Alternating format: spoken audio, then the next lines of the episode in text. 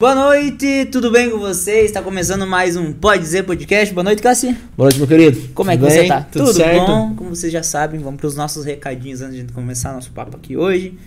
Pode Dizer Podcast, aonde você jogar ali na, no seu no seu buscador da internet, No seu navegador? no seu navegador ali você vai encontrar Pode Dizer Podcast em todas as redes sociais, Twitter, TikTok, Instagram, conteúdos diferentes, isso é importante, né, que a gente tem no TikTok, tem no Instagram.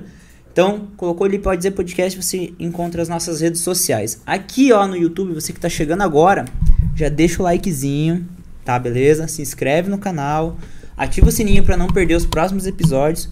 E deixando o like, o YouTube entende que o nosso conteúdo é bom, entrega para mais pessoas, deixa os comentários ali. Fala do chat, Cássio. É isso aí, ó, galera. Hoje, hoje, a gente vai ter um sorteio aqui no, no, no episódio de hoje. E quem estiver participando do chat, a gente vai reunir a, a galera ali. Eu não sei se a gente faz uma pergunta. Já sei. Hoje, lá. a gente vai fazer assim. A gente vai conversar o papo todo aqui, né? A gente vai estar trocando ideia. E no final do episódio, né? A gente vai fazer uma pergunta relacionada ao assunto que a gente tava conversando e a pessoa, a primeira pessoa que acertar vai ganhar um presente, mas daqui a pouquinho a gente divulga. Então participe lá do chat, pode ser no super chat também, a gente vai ficar bem mais feliz. Assim você ajuda a gente a realizar o nosso sonho. E, né? Isso aí. Ou pelo chat também manda sua pergunta lá, interage com a gente, tenho certeza que o assunto de hoje vai ser bem bacana. A gente vai tirar várias dúvidas. Já fica vai- ligado aí pras Na verdade, hoje vai ser. é, acredito que além de a gente conhecer a história de todo o movimento que a gente vai conversar aqui, mas também vai ser um pouco de aprendizado, né? Então a gente vai tirar várias dúvidas, vai aprender bastante coisa. E a gente quer que você participe com a gente, porque nós dois é legal, mas se você participando fica mais da hora ainda. Lembrando que para participar do chat, basta se inscrever no canal. Se você já é inscrito, só, só comentar. É isso aí. Plataformas de áudio você já falou. Não falei, mas é Não Google falou? Podcast, Spotify, Deezer. No Beleza. Spotify tá em vídeo. E canal de cortes lá, os melhores momentos dessa conversa aqui você encontra lá no Cortes do Pode Dizer. Depois que acabar o episódio, você se inscreve lá. Não esquece. Vai lá depois. É isso aí. né? Então agora a gente vai. Vamos apresentar depois de Vamos fala já do apresentar aí a nosso nossa, nossa, nossa convidada de hoje. Cara, massa, que além de tudo ela é designer, então vai poder trocar um papo aqui que. Alguma É, coisa né? que a gente vai, vai falar, que a gente vai se entender aqui. Então, pessoal, hoje a gente trouxe aqui uma convidada muito legal, muito bacana. Ela é designer gráfico e também ela é idealizadora da Peita, que é uma marca criada em- junto com uma causa. E a gente quer saber um pouco mais da história também, da, da marca e um pouco da história da nossa convidada de hoje, que é a Karina Galão. Tudo bem? Seja bem-vinda. Tudo bem? Obrigada pelo convite. Estou muito feliz de estar aqui. Ó, a gente fica, fica feliz com cada convidado que aceita o convite de estar sentado aqui na, na- na nossa mesa, conversando com a gente. É, é bem importante pra gente e, e quero estender o agradecimento por você ter vindo aqui, disponibilizado um tempo nessa correria, que eu imagino que nesse período do ano deve estar bem corrido para vocês. E espero que o nosso papo seja legal, de esclarecimento, de conteúdo bacana. E seja bem-vinda, de verdade. Obrigada. É isso aí. Antes da gente com- começar o nosso papo, Karina, vamos falar um pouquinho do nosso patrocinador aqui, Batel Fórmulas, né, cara? Isso aí. Galera, Batel Fórmulas você já conhece. Se você não conhece, você escaneia o QR Code que você vai direto lá pro Instagram deles. Batel Fórmulas trabalha com manipulados. E se você tem um, or- orçamento de manipulado que você precisa ver se você consegue encontrar um preço mais bacana dentro do, das condições que você consegue pagar, você entra em contato com o pessoal, mostra o orçamento, eles cobrem qualquer, of- qualquer oferta, qualquer orçamento que você tenha. E se você falar que você assiste o Pode Dizer Podcast, você ganha até 30% de desconto no manipulado. Isso daí. Produtos, toda a linha de suplementação você encontra na Batel Farmas, além da linha de vestuário aí do Rafael Brandão e outras linhas lá na Batel Farmas. Loja física lá em Guarapuava, também é Apucarana. E escaneou o QR Code direto no Instagram deles, você consegue comprar online e entregam pra todo o Brasil. É aí, isso né, aí. Cássio? É, galera, eu não sei, eu acho que eu vou começar falando agora, porque daí se você tá chegando agora até o final do episódio, dá tempo. A gente conseguiu fazer uma parceria com a Peita. Então, todo mundo que comprar no site é, de hoje até o dia 30, usando o cupom PODE dizer em letra maiúscula, tem 13% de desconto em todos os produtos. Então, independente da quantidade de produtos que você for comprar, aproveita e compra bastante, que você vai ter o desconto maior. 13% de desconto usando o Pode Dizer tudo em maiúsculo. E hoje a gente vai sortear uma camiseta, né? Como é que vai? Qual que é a ideia da camiseta? Fala pra nós. A gente vai. Tá, tá livre. Tá livre. É, a pessoa que ganhar pode entrar no site da Peita e escolhe a frase que mais se identifica, assim, e aí a gente envia em casa. Aí, ó. certinho. Tá bem então, aberto. Legal. Tá bem então, aberto. a gente. Vamos pensar em algum assunto aqui. Lá pra frente a gente retoma e fala assim: ó, pessoa, a primeira pessoa que acertar vai, vai ganhar a camiseta. Daí lá, entrando em contato, a gente passa o contato pra É, você. A gente passa o contato, daí lá Nome, você já escolhe é. o tamanho, a frase que você quer e vai receber no conforto da sua casa. É isso, né? Isso. Isso aí. Vamos começar o nosso papo, então. Prazer, Karina. Obrigado por ter aceitado o convite. Mais uma vez, eu, agora eu agradecendo, né? Talvez. Vamos lá. Quem que é a Karina, né? Vamos começar um pouquinho da sua história, né? Dar uma pincelada. Quem é a Karina, de onde que veio, para onde que vai. Ah, eu tenho é, 36 anos. É, é meio de praxe falar a idade, assim, né? A militância meio que traz isso. Ah, mas eu sou de Chapecó. Eu tô aqui em Curitiba tem uns 18 anos já. Eu vim para estudar e nunca mais saí, assim. Me, tipo, me encontrei, assim. É a cidade que eu escolhi para morar. E, e eu tenho muita experiência, assim, tenho uma vivência dentro de agências de, de propaganda, mais especificamente com design, branding, né, estúdios de design. E, e meio que esse meu universo, assim, trabalhar com marcas, com comunicação, com criatividade. Então, eu sou uma designer que hoje estou muito forte na militância e que hoje eu consegui juntar ah, é, esse lado pessoal da militância e do ativismo com a parte, a minha habilidade profissional, que era que é de design. Uhum. E meio que vivo hoje é, intensamente essa, essa o, tra- o trabalho e a minha vivência assim fora do trabalho meio que é uma coisa só. Virou uma assim. coisa só. Virou né? uma coisa só. É, é igual, igual eu, tipo, eu também sou designer e consegui juntar o- no design junto com o podcast e consegui juntar uma coisa só. Eu também não sei, já é, já é uma coisa só, já é uma coisa só. Então, tipo, começa no design e vem terminar aqui na mesa. Tipo, desde a preparação de conteúdo, desde de, de apresentar, da apresentação que a gente faz para os nossos parceiros e tudo mais. E daí eu consegui colocar um pouco aqui na mesa também e dentro da comunicação do, do, do podcast. E te digo uma coisa, a melhor coisa que você fez eu acho que foi sair da agência, né? É. é muito sofrido, cara. É legal, você aprende É muita coisa, mas é muito puxado pela. pela. Como é que eu posso dizer? Pelo reconhecimento que geralmente as pessoas dão dentro da agência, né? Eu acho que. Bom, eu saí fora porque resolvi empreender mesmo e não, não servia muito pra, pra ficar dentro de um, de um quadradinho recebendo muita ordem de umas galera muito louca. E era de É, publicidade mesmo. Publicidade. É que a publicidade é puxado. Eu também. tive uma agência por, um por alguns anos. né? Ainda tenho, na verdade, sim, mas com, com pessoas trabalhando. Antes do remoto ainda eu já, já trabalhava com uma galera é, por home office, que daí quando todo mundo entrou no home office na época do Covid, eu falei, não aguento mais home office. É. Eu, eu preciso ver gente, eu preciso ver gente. Os E- frilas, né? Os Frila freelas. de comunicação. Exatamente. E daí peguei e falei assim, ah, vamos pegar e vamos se aventurar um pouco de, de- diferente dessa vez aí, vamos começar com, com o podcast, deixar um pouco a comunicação de lado, mas não teve jeito, ela tá envolvida. Tá atrelada, né? Karina, conta pra nós como que, que foi que surgiu a marca primeiramente, né? Quando que, em que momento da tua vida você tava quando isso tudo aconteceu? Uhum. É, então, eu tava de frila. Eu já tinha saído, tinha saído de agência e eu acho que quando a gente tem projetos paralelos é, e a gente não tá num trabalho fixo, tipo de, de carteira assinada, né? Enfim, você tá lá todos os dias da semana e tal, com horário, é mais fácil a gente se dedicar e, e esse projeto paralelo deslanchar, assim, né? Uhum. E aí, como eu tava de frila, a ideia da peita veio, só que ela meio que me atropelou, assim. Tanto que eu tinha outros clientes que eu, que eu trabalhava daí muito forte com branding, né? Fazer toda a construção de marca e tal. As redes sociais também, mas ainda tava meio. Foi 2017. Hoje tá muito forte redes sociais, né? É, todo esse pacote, né? De, você não faz só posts pra internet, mas na época era ainda meio coisas isoladas, né? Não tinha, não tinha tanto marketing. Na época era mais marca, post mesmo, É, né? Era só era, a tipo, a imagem. criação de conteúdo num, Uhum. num modo mais global, assim, da comunicação, né? Do conteúdo. E aí, é, aí eu tava de frila e eu comecei a me envolver com o feminismo, assim. É, eu comecei a frequentar alguns coletivos feministas e, e rodas de conversa, assim.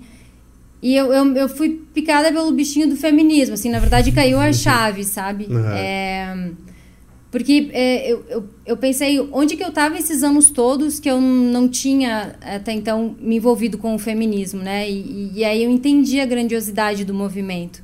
E comigo aconteceu, essa experiência individual aconteceu muito pela escuta. Ouvir uhum. a história das outras mulheres, entender o meu lugar de privilégio, onde é que eu estava então, que o feminismo não tinha chegado até mim. Eu me entendi nesse lugar de privilégio. É, entendi o alcance do movimento, né? Toda a interseccionalidade que a gente fala, que é entender os recortes de raça, de classe, né? O gênero. É, então, quando eu, eu passei por essa escuta, né? Das mulheres, e aí eu vi, tá, por isso então, né? Tipo, onde, qual era o meu lugar ali e, e eu senti essa necessidade de fazer é, algo para o movimento, assim. Uhum. É, nessas escutas, eu é, muitas mulheres é, dentro de um recorte, assim, elas conhecem o feminismo primeiro num, por, por, uma rede de acolhimento, assim, eu percebi, tipo, mulheres que se entendem no relacionamento abusivo, por exemplo, e, e aí tem feministas que ajudam a, a, enfim, a clarear as ideias, tipo, sabe, dar um dar algum, alguma rede de apoio, assim, para a mulher sair daquele relacionamento e aí elas entram pro feminismo por essa rede de apoio e aí entendem toda a grandiosidade do movimento, né? Que vai uhum. até para políticas públicas, né? Conquista de direitos, toda a subversão que o, que o movimento traz. É, e aí eu fui entendendo, assim, né? O que, que é o movimento, qual era o meu lugar. E quando eu entendi que eu estava num lugar de privilégio, é, foi muito forte para mim a necessidade de fazer algo com isso. Tipo, eu tô nesse lugar privilegiado, então se eu não precisei, é, se eu não sofri violência doméstica ou se eu não tive nesses lugares bem críticos, né, uhum. é, que eu precisei de políticas públicas efetivas, assim, ou de apoio e recurso, é, eu, eu me senti no dever de fazer algo para o movimento, sabe? É, e aí, como, como eu tava de frila e eu tava me envolvendo, assim, começando essa militância, é, é, buscando esse meu lugar, né? é, junto com, com, as mulheres, com essa rede de mulheres. É, e, e, foi meio junto ali com quando o Trump foi eleito, porque pelo fato de ser designer, sempre me uhum. chamou muita atenção a parte gráfica das manifestações, né, os cartazes. E, e, uma das coisas que a gente discutia nesses encontros era que o feminismo era muito preso à academia, né, às teorias, não chegava na massa, de fato, nas mulheres. É, muitas que são feministas e não sabem, porque é isso, vê o feminismo muito na teoria, muito longe, né? Uhum. E não vê o feminismo na prática, assim. Então, como é, é, falar do feminismo é saindo desses estereótipos e chegando de uma maneira mais prática, né? Nessas mulheres. E... E falar sobre, essa, sobre esse movimento de, de mulheres que realmente envolva todas as mulheres. Então, na, durante a. Quando o Trump foi. Assim, antes do, da posse do Trump, teve um movimento muito grande de mulheres no mundo todo, mas principalmente nos Estados Unidos, e foram mais mulheres protestar contra a, a, a, a posse, né, antes da posse, do que gente no dia, assim, apoiando uhum. ele. Então, aquilo me chamou a atenção, assim. É, tipo, o Brasil ainda estava meio parado, assim, nessa questão de movimentos sociais, assim, marchas, né, das uhum. mulheres e tal. É porque é uma coisa que faz há poucos anos, né, que não sei se é com, o, com a chegada da internet, acessibilidade e tudo mais, mas que o assunto começou a ser colocado em pauta realmente é, é bem recente isso, que não dá para dizer que tem talvez cinco anos, seis anos, talvez, que, que deu esse, esse boom e que realmente as, as mulheres começaram a, a expor é, o movimento também na, nas redes sociais, né? É, e se mobilizar muito mais, né? Porque a internet democratizou Sim. mesmo esse acesso também para os movimentos, né? Ah, quando estavam muito em alta os grupos de Facebook também era mais fácil se mobilizar, se organizar, né? Para uhum. esses movimentos acontecerem. Aí veio muito forte também a hashtag MeToo, o Nenhuma Menos. Então, a, a gente conseguiu é, juntar esses movimentos também para fora do Brasil e, e, e, as mulheres começaram a participar mais. Porque é isso, saiu da academia e democratizou, chegou a mais mulheres. Então, mais podiam mais mulheres podiam se expressar, se ouvir, né, ter essa troca né, de experiências e, e, e, relatos, enfim, se conectar, né? E então ali no, no, quando teve o protesto contra o, o a eleição ali que, que o Trump ganhou, é, aí prestando atenção nos cartazes e tal, essa parte visual, eu tive a ideia de né, discutir assim essa forma de, de levar o feminismo para todas as mulheres aqui no Brasil de uma maneira simples e direta e prática. E, e também não são todas as mulheres que podem parar para ir numa marcha, né? No 8M, uhum. no, no, na marcha mundial do, do 8 de março. Então, é, a ideia foi pegar o cartaz, de um, pegar a mensagem do cartaz de uma manifestação, colocar na camiseta para que a gente seja um cartaz itinerante e que a gente consiga, principalmente, levar a mensagem do feminismo e, e discutir o feminismo fora das manifestações. Uhum. E principalmente chegar em mulheres que não não estão na militância, que né, que está no ponto de ônibus, que está é, é, é, enfim, no dia a dia, tá na rua, né? Então é, é, é vestir essa mensagem e poder levar para outros espaços para que a gente consiga discutir é, é, se representar, se conectar, se identificar uma com a outra, né? Então meio que foi nessa junção, assim, a Karina entrando para se conhecendo ativista, entrando para militância. É, aí eu peguei essa, essa, esse meu olhar de designer que, que era para os cartazes e aí fazer com que a camiseta fosse um, um, cartaz que a gente pudesse vestir e levar as coisas que a gente acredita, vestir o que a gente com o que a gente se identifica é, para que a mensagem saia da, da militância e chegue em mais mulheres. Então, meio que foi tudo meio junto, assim. E aí a peita aconteceu dessa, nesse insight, assim, uhum. de... E daí trazer isso para o Brasil muito forte, né? Que a gente tivesse esse símbolo que representasse e nos conectasse, né? Enquanto movimento, enquanto mulheres, enquanto rede, assim, de, de uhum. mulheres. E, quando, e essa tua. A, a, o primeiro momento que você pensou, você pensou, ah, vou fazer. Já tinha a ideia de fazer as camisetas ou você já tinha, tinha pensado de alguma outra. algum outro item, alguma outra forma, alguma coisa que você falasse, não, acho que isso aqui não vai dar certo, vamos pensar em outra coisa, e daí surgiu as camisetas? Foi, foi camiseta de cara, assim. De cara. Eu acho que essa, esses anos que eu tive em agência traz uma bagagem muito boa nessa construção de marca, né? Uhum. Então, é, a partir do momento que eu decidi é, o que, que eu queria fazer, tipo, eu, eu vou fazer. É, eu, a gente. A minha ideia era atingir as mulheres, né, uhum. que não uhum. estavam em manifestações. Então, como que a gente leva a mensagem? Vamos pegar a mensagem do cartaz e vestir ela. Vestir ela. E Perfeito. aí veio a camiseta porque ela é uma peça que ela é acessível, quase todo mundo usa. E em paralelo eu tive sorte porque a moda também estava trazendo em paralelo as camisetas de volta, né? Uhum. As camisetas slogan que ali nos anos 60 foi muito forte. Isso estava voltando, então meio que é, coincidiu com esse momento da moda, né? De, tava se falando muito em usar camisetas, jeans e tal. É, então, quando eu pensei que eu queria trazer a mensagem, tirar a mensagem da manifestação e levar para o cotidiano, para o dia a dia, é, foi, foi muito rápido pensar na camiseta. Tipo, ah, um, unissex, né? A gente fala a gênero, modelagem a gênero. Uhum. E, e, até é a gênero porque a gente não quer entrar muito no fashion, porque é uma marca protesto. Então, uhum. o importante Faz é a mensagem. Total sentido a ser a mensagem. É, né? então o, a, a, o principal do, no, no, na camiseta é a mensagem. Então eu não quero nem expandir as modelagens da peita nada. É a gênero justamente uhum. para não entrar, para a gente fugir das questões de gênero também e, e, e cores neutras, né, branca, preta e cinza, para dar o foco realmente na mensagem.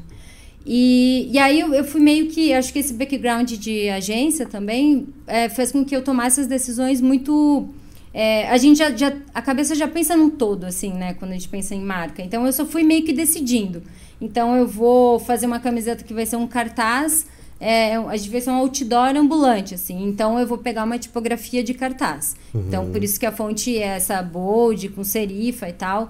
Que na história da, da publicidade também os cartazes, os lambi, os lambi, lambi eles vêm, né, com o, o slab, né, que a gente uhum. fala, que é essa essa família de fonte que ela é para ser vista de longe e mesmo. Para facilitar a leitura, né? É, para ler uhum. do outro lado da rua, uhum. ler de longe, tipo outdoor mesmo. Então, é, quando eu decidi que a mensagem ia estar numa camiseta e era para ser um, um, cartaz itinerante, então eu vou pegar uma tipografia de cartaz, eu vou ter só a mensagem, não vou pôr ilustração. Limpa. É, limpa. E a mensagem num, num formato só. Porque como a gente é, é, designer, a gente tem aquele o cartão de visita infinito, inacabado, né? uhum. Mil versões da, nunca, você nunca imprime o seu cartão de visita. Ou quando você termina e fala, putz, acho que eu vou fazer diferente. É. A hora que ele chega impresso, você fala assim, putz, se eu soubesse, tinha feito dessa forma. É, e, e agora, sendo mais atual, é o portfólio, né? A gente nunca, o nosso portfólio nunca tá 100% pronto. Uhum. eu vi o né? seu, inclusive, bem bonito. Ah, obrigada. Bem da hora, da Eu parte tô- de Inclusive, a peita não tá lá, né? Eu Não tá. Exatamente. E aí eu pensei assim, eu não posso me sabotar, então eu vou criar uma identidade para a marca, porque se toda vez que eu criar uma mensagem eu vou pens eu pensar num lettering, eu vou perder o timing das coisas, Uhum. então eu não quero. Então eu vou criar uma ident- identidade só para ser limpo, puro e assim como eu queria que a mensagem fosse direta e simples, eu, eu transferi isso para a linguagem visual também. Uhum. Então meio que fui decidindo isso para que eu não me sabotasse e depois é, enfim, demorando para fazer as coisas e. E até tem o risco de perder uma identidade também, É. né? Se você, tipo, ah, eu vou criar essa frase aqui, mas eu vou usar essa letra aqui. A galera tem uma pira, ah, eu vou. Não é o caso, né? Ah, eu vou usar a letra da Coca-Cola nessa pra remeter a alguma coisa em um duplo sentido ou um significado. Ou vou usar. Cavaleira faz muito disso, né? De fazer Uhum. um trocadilho com alguma coisa do, do- da cultura pop e coloca na, na marca deles. E a primeira frase que vocês. Você, na verdade, né? Que você elaborou foi essa luta como uma garota? Foi, foi a Foi primeira. a primeira. É. E deu tão certo, né? De primeira, eu acho É. que. E eu acho que. Não sei se é porque ela foi a primeira que ela impacta tanto, mas eu acredito que as pessoas conhecem a, a- o Lute como uma garota antes da peita. Né? Eu conheci Uhum. Sim. o Lute como uma garota antes da peita. Sim, com certeza. É, e isso também prova o quanto eu, eu a ideia deu, funcionou Sim. no sentido da mensagem ser muito forte, né? É, eu demorei uns dois meses para decidir o nome, Peita. Então eu já, ta, eu já tava vendendo camiseta, Lute como uma garota, eu nem tinha nome ainda. Não tinha marca. Não, então isso mostra o quanto a mensagem ela é muito, é, ela, ela é soberana na marca, assim, né, as Uhum. nossas frases. E, e também para não ter nenhum tipo de interferência, assim, sabe? Eu não quero que a a peita é muito forte, né, enquanto guarda-chuva das outras mensagens, mas a mensagem ela tem que funcionar sozinha, né? Se você vestir uma lute como uma garota, é, eu acredito muito que quem veste a- as frases ressignifica ela no contexto de luta ali, de vida. Então não é nem sobre a peita, né? É sobre a, a, a pessoa. É, a pessoa tá usando um tipo de mensagem da peita no seu contexto. É, é aquele momento, é isso que. Acho que isso dá uma força genuína, assim, Sim. pra mensagem. E faz com que ela, ela. A representatividade também e a identificação que as pessoas têm com as mensagens seja única também, sabe? É, eu não preciso. Um, um dos drives, assim, para as criações da, da frase é que se eu fizer uma, uma frase que eu precise defender na legenda ou contextualizar numa campanha, para mim não funciona. Não funcionou. Porque é, porque daí é, eu vou ter que é, explicar é, é, por que, que aquilo representa, então não faz sentido, né? A pessoa tem que ler e querer vestir aquilo lá. Isso aqui faz sentido para mim, quero, quero vestir isso. É, e quando é, eu, eu decidi que eu ia então fazer uma, uma, uma.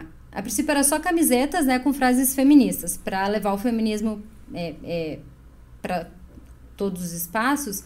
Eu pensei no Lute como uma garota, porque já era uma frase universalmente conhecida no, no movimento feminista, né, o Fight Like a Girl.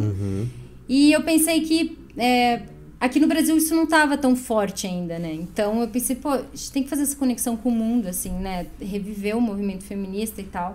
Não que não existisse, pelo amor de Deus, não fui eu que, né? Mas eu digo enquanto visual, assim, né? Enquanto é, símbolo pro Não movimento. tinha esse símbolo, né? Tipo, É algo visual, assim, não tinha, né? Então eu pensei, eu, eu vou ajudar um movimento dessa forma. Eu, eu- a minha ideia, Karina, enquanto designer, é ajudar o movimento. Então, criar ferramentas. É, é, para mim, o feminismo ele é sobre subverter, incomodar, conquistar né, e exigir direitos. E com a peita, o que eu quero é criar ferramentas que proporcionem esse embate das mulheres com a sociedade, com o sistema, né, com, com o mundo que a gente vive. Então, é pensar nessas ferramentas. Então, a traduzir, a lute, trazer a Lute como uma garota como a primeira frase da peita, para mim foi sentido como a prim, fez sentido como a primeira frase de entrada, assim, que é meio que a conexão, como se fosse conectar o movimento feminista do Brasil com o mundo. E aí vieram as parcerias depois e outras frases que, que são. Tem muitas frases que são 100% da peita, tem outras que são variações da Lute. É, até eu, eu, eu, eu, traduzi, né, a Lute como uma garota não é uma frase da uhum. peita, mas o que faz é, é, essa ligação com a peita, acho que é tudo o contexto, né, a identidade, é tá o numa camiseta, todo. é todo o brand. Então, é, não que seja uma frase criada pela peita, mas é uma frase que identifica a peita, identifica enquanto a peita. Um, uma marca assim feminista brasileira daqui, né, coisa. E o louco que além de identificar tudo isso é, essa frase identifica todas as outras camisetas que, que, que, que vêm depois dela, né? Porque todas elas seguem é, a mesma hierarquia de fontes, a tipografia toda. E por mais que você não tenha certeza, né, que você vê uma, uma camiseta com uma outra frase dessa na rua, você sabe que é que é a da peita. Lembra, né? Por, rola um lembra, marketing rola, direto ali, né? Não, rola muito porque é isso, isso falar, funciona muito bem, muito forte o branding, tipo, é uma letra e uma cor sobreposta à outra. E, e, e ficou muito forte, muito forte. Como é que veio esse, esse processo? É, primeiro veio o negócio, você pensou como um negócio já desde o início? Ou primeiro no movimento você, viu, você viu, pô, aqui talvez há uma oportunidade de eu linkar uma, uma parada que eu tô e com um negócio. Como que foi esse processo?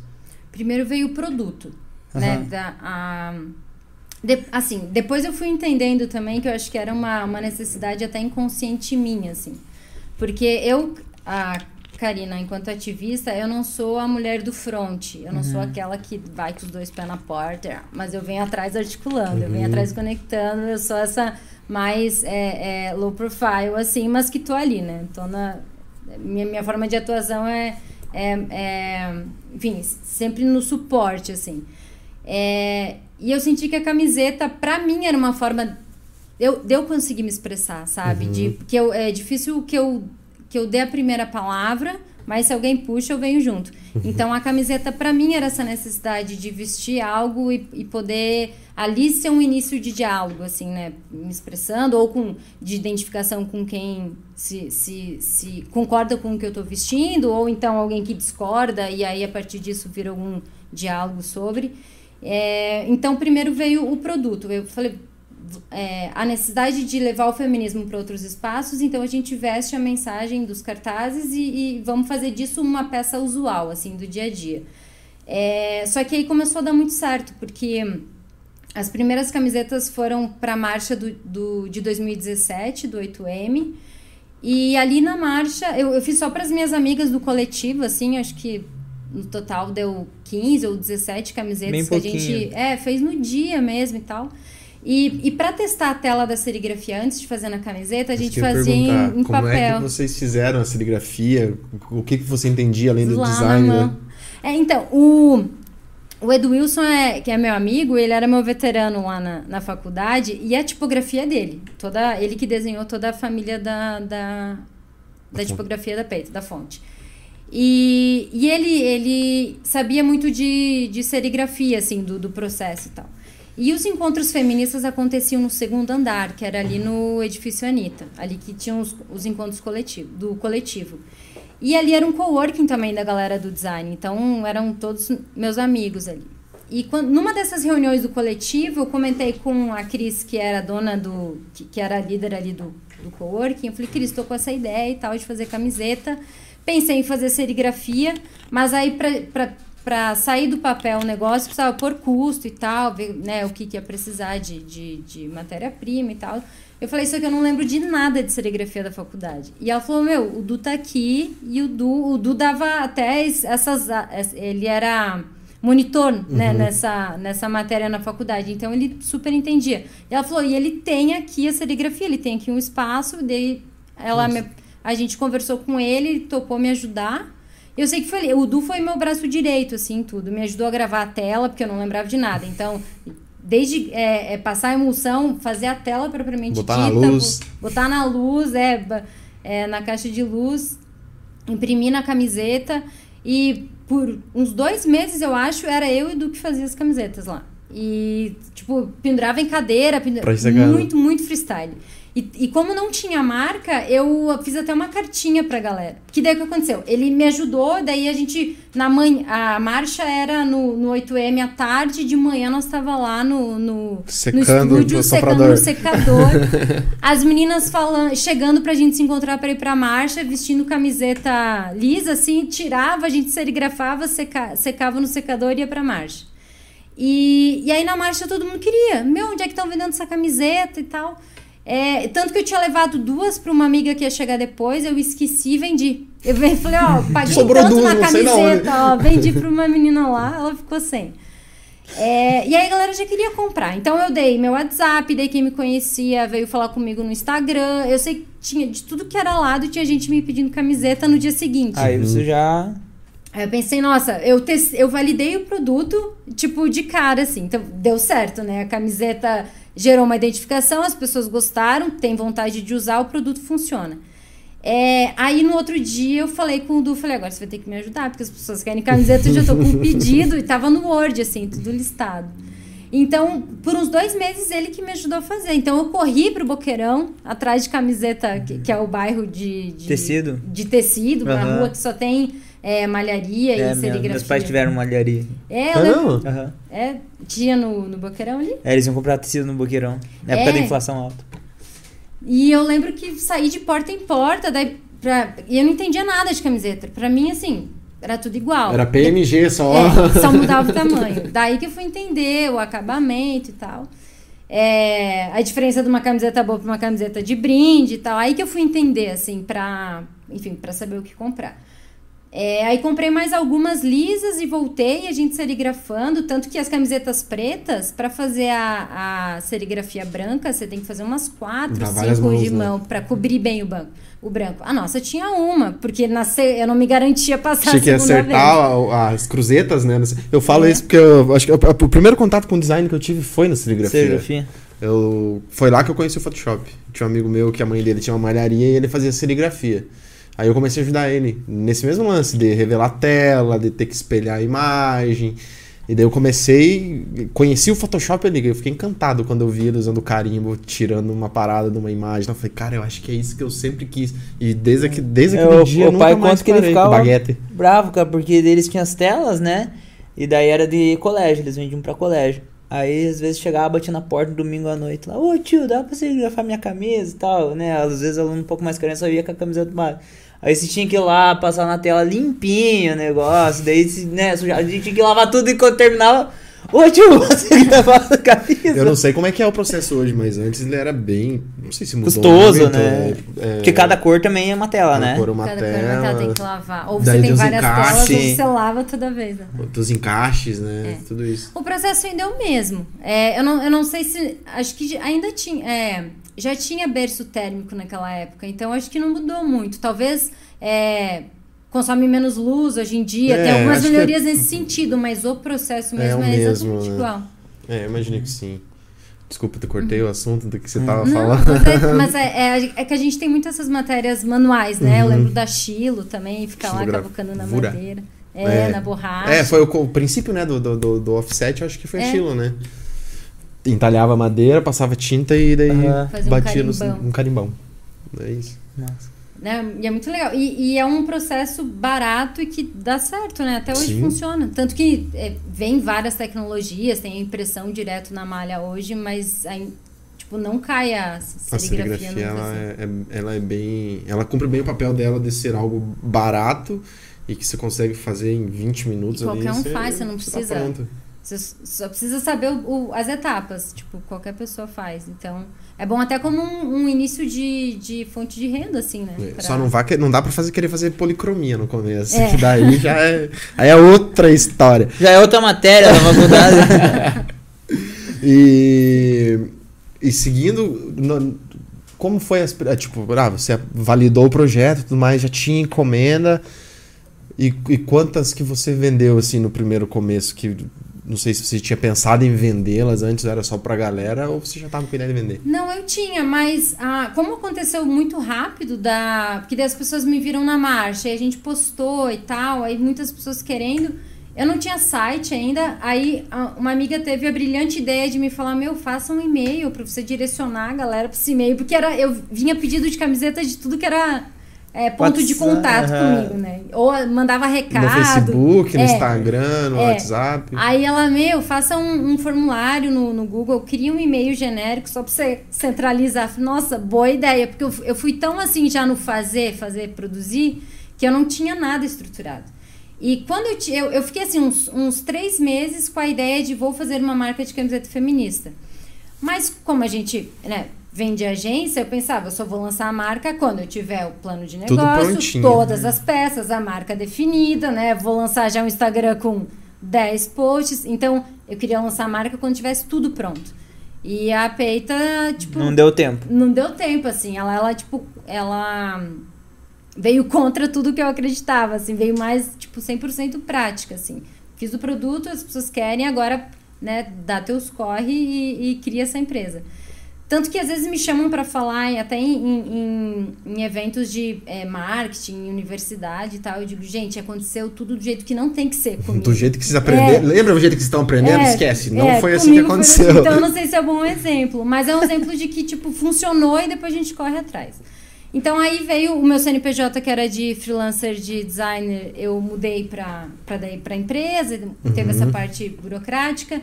Aí foi uns dois meses estampando até eu decidir o nome, aí veio peita. Ah, então daí eu mandava pra galera uma cartinha. Uhum. Falando, ó, oh, aconteceu. Eu, eh, a marca aconteceu mais rápido do que eu pensava. Enfim, fiz uma cartinha assim meio com humor e tal. Bem bonitinha. É, mas aqui, estou assinando, é Karina Galon, sou eu que faço. Mas logo vem um nome por aí.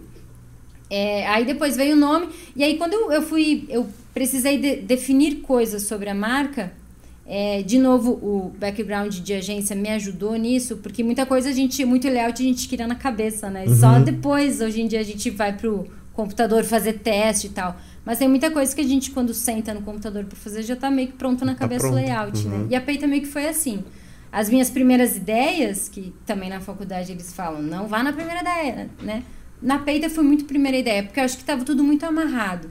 Então eu pensei no propósito o que, qual seria o produto, qual era o meu propósito com ele. As outras coisas eu só fui definindo conforme eu fui, né, é, precisei de uma embalagem, já defini é, como que é essa embalagem e tal. Aí a marca foi acontecendo. A marca da peita é a tipografia da, das, das frases da camiseta. Então, uhum. eu só uso, é, o tempo todo é a mesma tipografia. Nas redes sociais da Peita, quando eu falo da Peita, algo institucional, eu uso ela itálico. Uhum. Mas as mensagens nas camisetas é sempre a bold. Então eu tenho essa diferença do tipo, quando é a mensagem produto, quando é algo da Peita, mas é sempre a mesma tipografia. Mesma família de fontes, né? É. E aí foi acontecendo a marca. Aí veio a. Eu fiquei um ano ali sozinha. Essa época tu vendia, pra, vendia para todo o Brasil ou se vendia mais aqui na mais em Curitiba e pra galera do movimento mesmo? Bastante aqui, alguma coisa daí, porque daí tinha amigas na, nas redes sociais que estavam em São Paulo, que estavam em Porto Alegre, aí começaram a pedir, mas o forte mesmo foi Curitiba. Aí veio o site, eu fiz uhum. um site basicão, assim, só para ter algo para mostrar para as pessoas. E, e aí foi evoluindo, assim, acho que deu uns quatro meses eu fiz um site mais legalzinho, daí mais completo e tal. Ah, bom, é, é que eu também só tinha uma frase. Então era um produto com três fotos, porque era uma branca, uma, uma preta e uma cinza. cinza. Uhum. Aí que vieram a, as outras e foi dando corpo, assim. Mas aconteceu muito orgânico, isso que é muito legal da peita. Acho que o, o, o, o legal disso é. Como o propósito estava muito é, certo na minha cabeça, né? E o que, que eu ia fazer com esse produto e com quem que eu queria falar. Todas as outras coisas vieram na sequência, mas vieram muito redondinhas, assim, se encaixando no, no processo. É. O, a gente vê, o Cássio até mandou, tem bastantes trabalhos sociais, né? É, juntamente com a parcerias. E tem bastante mesmo, né? É, eu, por exemplo, vi aquele do, das Índias e tal. Qual que é o, a função da Peita nesses projetos sociais? Como a gente está falando de feminismo, e ele é um movimento de libertação de todas as mulheres, não só de um nicho, assim. Uhum. Então, a, eu sempre quis que a peita fosse o mais inclusiva possível. Tanto que quando a gente cria uma frase, além dela ter que funcionar sozinha, sem alguém explicando, ela precisa funcionar em outros contextos. Eu sei que tem algumas mensagens que elas são um pouco mais fechados contextos, mas ela, ela funciona em outros, além daquele onde a gente criou. É, então, isso faz com que ela seja mais inclusiva Uhum. também.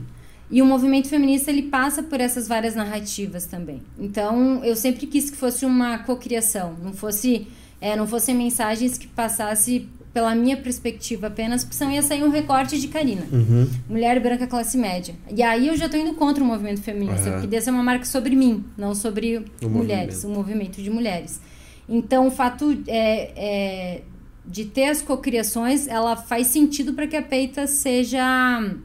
É, é, cumpra com o propósito de abranger, de atingir o maior número possível de mulheres, Uhum, de perfis, perfeito. assim.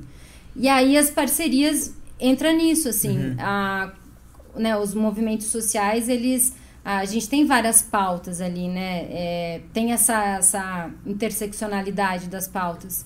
E o movimento feminista também. Então, a partir do momento que eu trago as outras pautas, principalmente as que não fazem parte do meu recorte, eu preciso, né? é, é, eu não quero que seja uma narrativa única, né? A narrativa da Karina. Uhum. Você não quer Então, chegar lá e fazer um negócio, né? Você quer que as pessoas de lá venham, participem e vistam a camisa, Uhum. né? Vistam a camisa. E também faz muito mais sentido, né? Uhum. Faz muito mais sentido, é bem mais plural. É, e aí para atingir essa narrativa é, plural, né, da, da a- a trazer todas essas pautas, eu, eu precisava me conectar com, com essas pautas, com esses projetos, Uhum. com essas é, é, outras mulheres, é, mulheres de outros perfis na militância. E aí o esse lado social para mim fez é, fez muito sentido, assim, não tinha como não ter, né? Então a gente. E, e- e hoje, por exemplo, a camiseta é 69 reais. É, 69 reais para uma mãe periférica é a mistura da semana, né? Hoje em dia talvez não, ainda não, não ainda Uhum. Nem comprar, mais. não compra Nem com esse valor. é. Mas então eu sei que nem todas as, é, eu quero atingir o número o maior número possível de mulheres, mas eu sei que muitas até não podem comprar.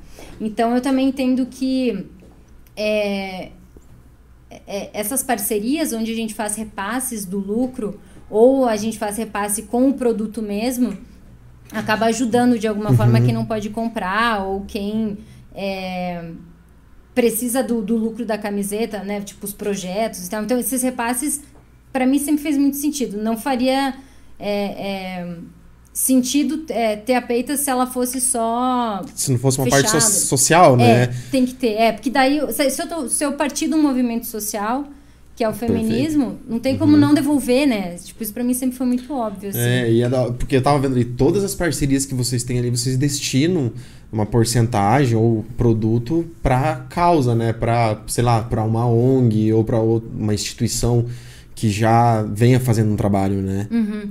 É, quando a gente não repassa o lucro, a gente repassa em produto que daí, é, por exemplo, aconteceu com o teto, que a gente lançou, não, não, entenda que você faz parte. Foi a frase que a gente fez para em uma das campanhas de construção do, das casas aqui na, na região metropolitana de Curitiba, a gente lançou essa frase para ajudar na, na campanha de arrecadação.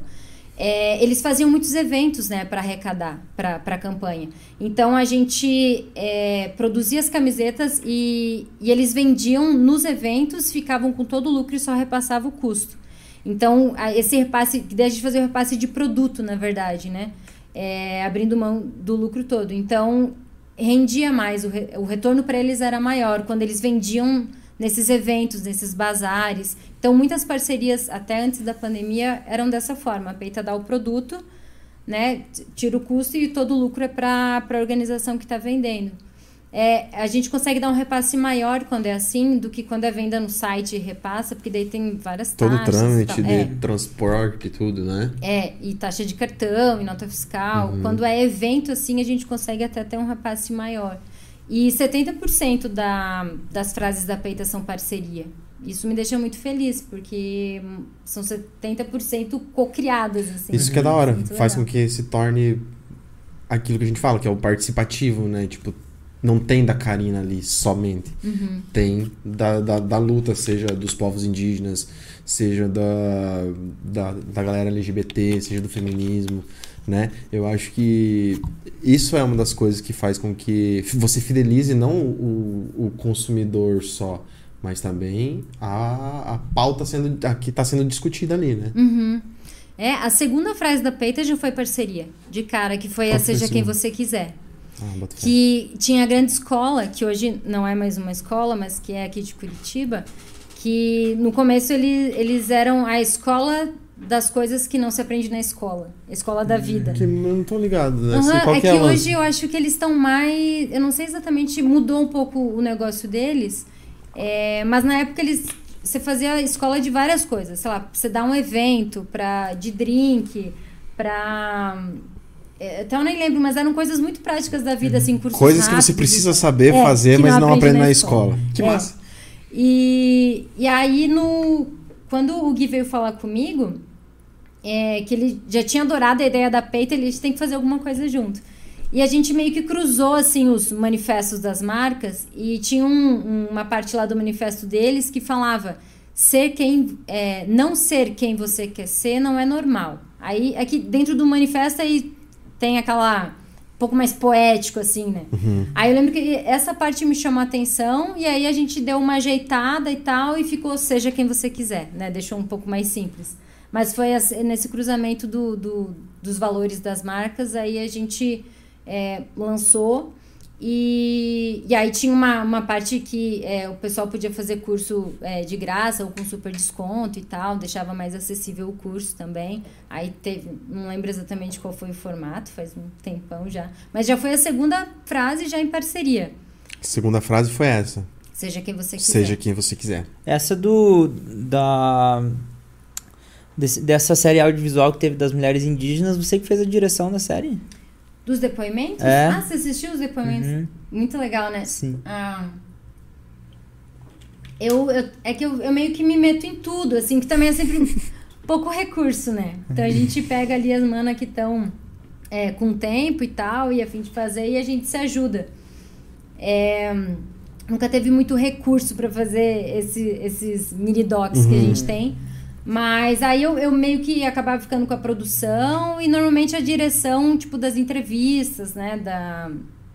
Tem um projeto especial que é de mini doc, que uma amiga minha psicóloga, ela conduzia a entrevista, porque a gente perguntava coisas é, bem íntimas, assim, das mulheres. Ínti- Íntimas não, é, que tocavam em lugares que às vezes machucava, dói, né? tipo, sobre a vida, as lutas, né, as opressões que passou, os abusos e tal.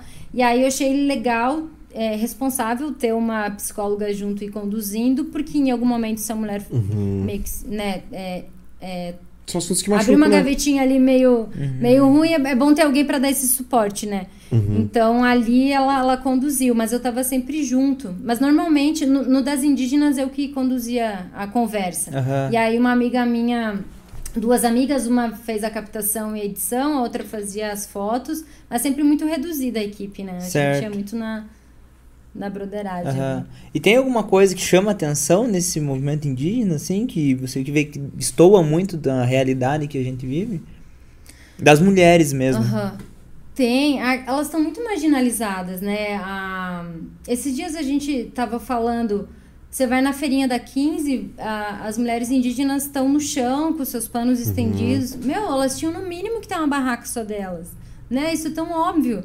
É, faz parte da nossa cultura, né? Enfim, desde o do, do, do, do é, me fugiu a palavra do desde a invasão, né, do Brasil, elas já estavam aqui e a gente chegou e dominou tudo, entrou na casa delas, sambou, sapateou, falou que é nosso.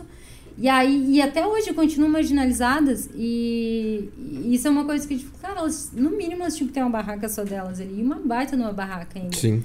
Então, é, claro que cada etnia ali dentro da, da- das suas aldeias tem umas que são até uma estrutura mais matriarcal, outras patriarcal, tem né, as suas hierarquias dentro das Que etnias é próprio cultural deles, né? que é cultural deles.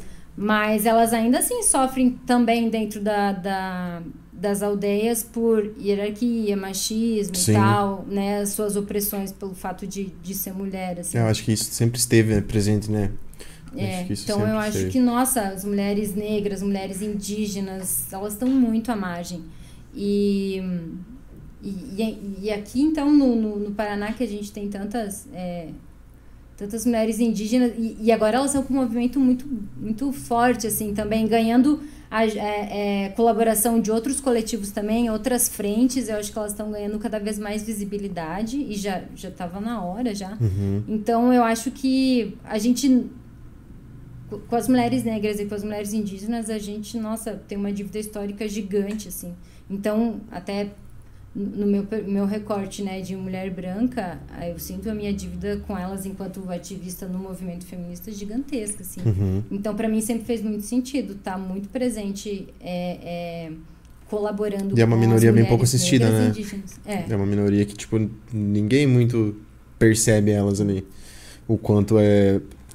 O quanto é, tipo, meio que sofrido de várias formas, né? Tipo, com as crianças ali, tipo, no, no, no calçadão que ficam sentados. Em Guarapuava a gente via muito também. Uhum. As mães e as crianças no, no, no sinaleiro, é, trocando o, o, seu artesanato por, sei lá, por comida, alguma coisa assim. Eu achei bem da hora que vocês fizeram uma frase em, é, em Caigangue ou Tupi-Guarani? Os dois. É, os dois. eu vi aquela camiseta verde, achei bem da hora. Uhum. E, e pra você ver ali você vê mais uma vez que a marca é muito forte. Uhum. Né? Porque você se liga que é alguma coisa. Porque tem, tem esse, esse, esse rolê que eu tava vendo da marca de vocês, acho que chegou uns produtos por uma galera de fora, acho que tava parada, acho que o acesso de produtos do Brasil pro Peru, eu acho. Pro Chile. Chile, isso, Chile. Que era já com a frase já em, em espanhol, né? Espanhol. E a ideia é ultrapassar essa barreira do Brasil e e é. muda fora. Sim, eu, eu quero muito, principalmente a América Latina. Eu, eu, eu tenho uma referência. Elas são uma referência gigante pro feminismo, né? Elas, nossa, muitos anos de militância organizada, assim. Quando eu fui pro encontro de mulheres na Argentina em 2019, é, nossa, lá você vê assim, quatro gerações na mesma marcha, no mesmo encontro, assim, sabe? Discutindo aborto, discutindo é, é, a pauta das mulheres e elas são muito políticas, assim. Então, é, até os nossos lencinhos de guerrilha, a gente lançou no nosso terceiro ano de peita, até como o primeiro trabalhar essa simbologia também no Brasil, para que seja uhum. forte aqui, que para elas é extremamente forte, o lenço verde. E também ser esse link com elas, né? Uma forma de homenagem. Verde? O lenço verde é o, é a principal simbologia da luta pelo aborto, descriminalização do aborto na Argentina. Ah, na aborto Argentina. legal, gratuito e seguro. Uhum. Começou com. A, tem as mães da Praça de Maio, né, de Buenos Aires, que na época da ditadura lá, muitos filhos foram. sumiam, né? Aquela coisa de ditadura, tipo, as pessoas Uhum. sumiam do nada. E aí as mães começaram a se reunir na praça para exigir da ditadura: cadê meu filho, né? Cada hora sumia um. É, e aí elas usavam um lencinho branco na cabeça que era para elas se identificarem. E aí depois teve toda uma repressão com elas quando eles entenderam elas como um movimento organizado, Uhum. né? Começaram a, a nossa, essas mães não, elas estão incomodando. E aí também começaram as mães sumir e tal. Então elas fizeram esse primeiro movimento organizado e elas tinham um lencinho branco com o nome do filho bordado no, no lencinho. E quando começou a, a, o movimento das mulheres pelo aborto, o lenço verde delas, a, na, na estampa é o lencinho branco. Porque elas falam que elas são as netas das mães da Praça de Maio. Então é Uhum. muito legal essa história, assim, porque é Uhum. uma luta que vem realmente de gerações. E o lenço verde é porque verde na Argentina é, não é a cor de nenhum partido político. Então elas pegaram essa cor e aí ficou a maré verde quando fala é, é dessas é, marchas gigantescas que elas fazem, que é todo mundo usando verde, assim. E é- não tem posicionamento, po- não tem posicionamento político não, nenhum. é só um né? movimento social mesmo. E aí foi essa, o lenço foi essa, essa coisa de também homenagear elas, mas também fazer essa ligação com elas, pra gente também se entender e Uhum. respeitar e, e- e- e se colocar nesse lugar de latino-americano também, porque eu sinto que muitas vezes a gente no Brasil tá isolado, assim, Uhum. ou se sente, às vezes até É com por conta do soberba, idioma, assim. talvez. É, eu não sei o que né? acontece Porque no Brasil, mas Somos caras- os únicos, acho que falam português, e aí, tipo, todo mundo fala em espanhol, a galera acaba meio que achando que não fazemos parte da, É, da América Latina, né? É, e nossa, eu tenho um orgulho gigantesco, assim, acho elas incríveis. Principalmente enquanto movimento, né? Uhum. E aí a ideia é fazer. é, tem essa primeira em espanhol também para trazer essa conectividade com elas e, e- e estar lá de alguma forma. Meio que colocando o movimento é, feminista do Brasil dialogando e conversando com elas, tipo, ó, estamos aqui, estamos com vocês. Tem, né? tem uma diferença entre o movimento do Brasil com os movimentos dos nossos vizinhos por cá? Argentina e tal? Tem tem diferença enquanto acho que história, assim, força mesmo, sabe? De Uhum. elas são muito mais organizadas e é muito mais. O movimento na assim. Argentina é bem mais longo. É que sempre tem uma É. pessoa, eu acho, que começa, né? Tipo, igual vocês, começou um pequeno movimento, mas sempre tem, acho que, pessoas que começam o movimento por uma causa distinta, né?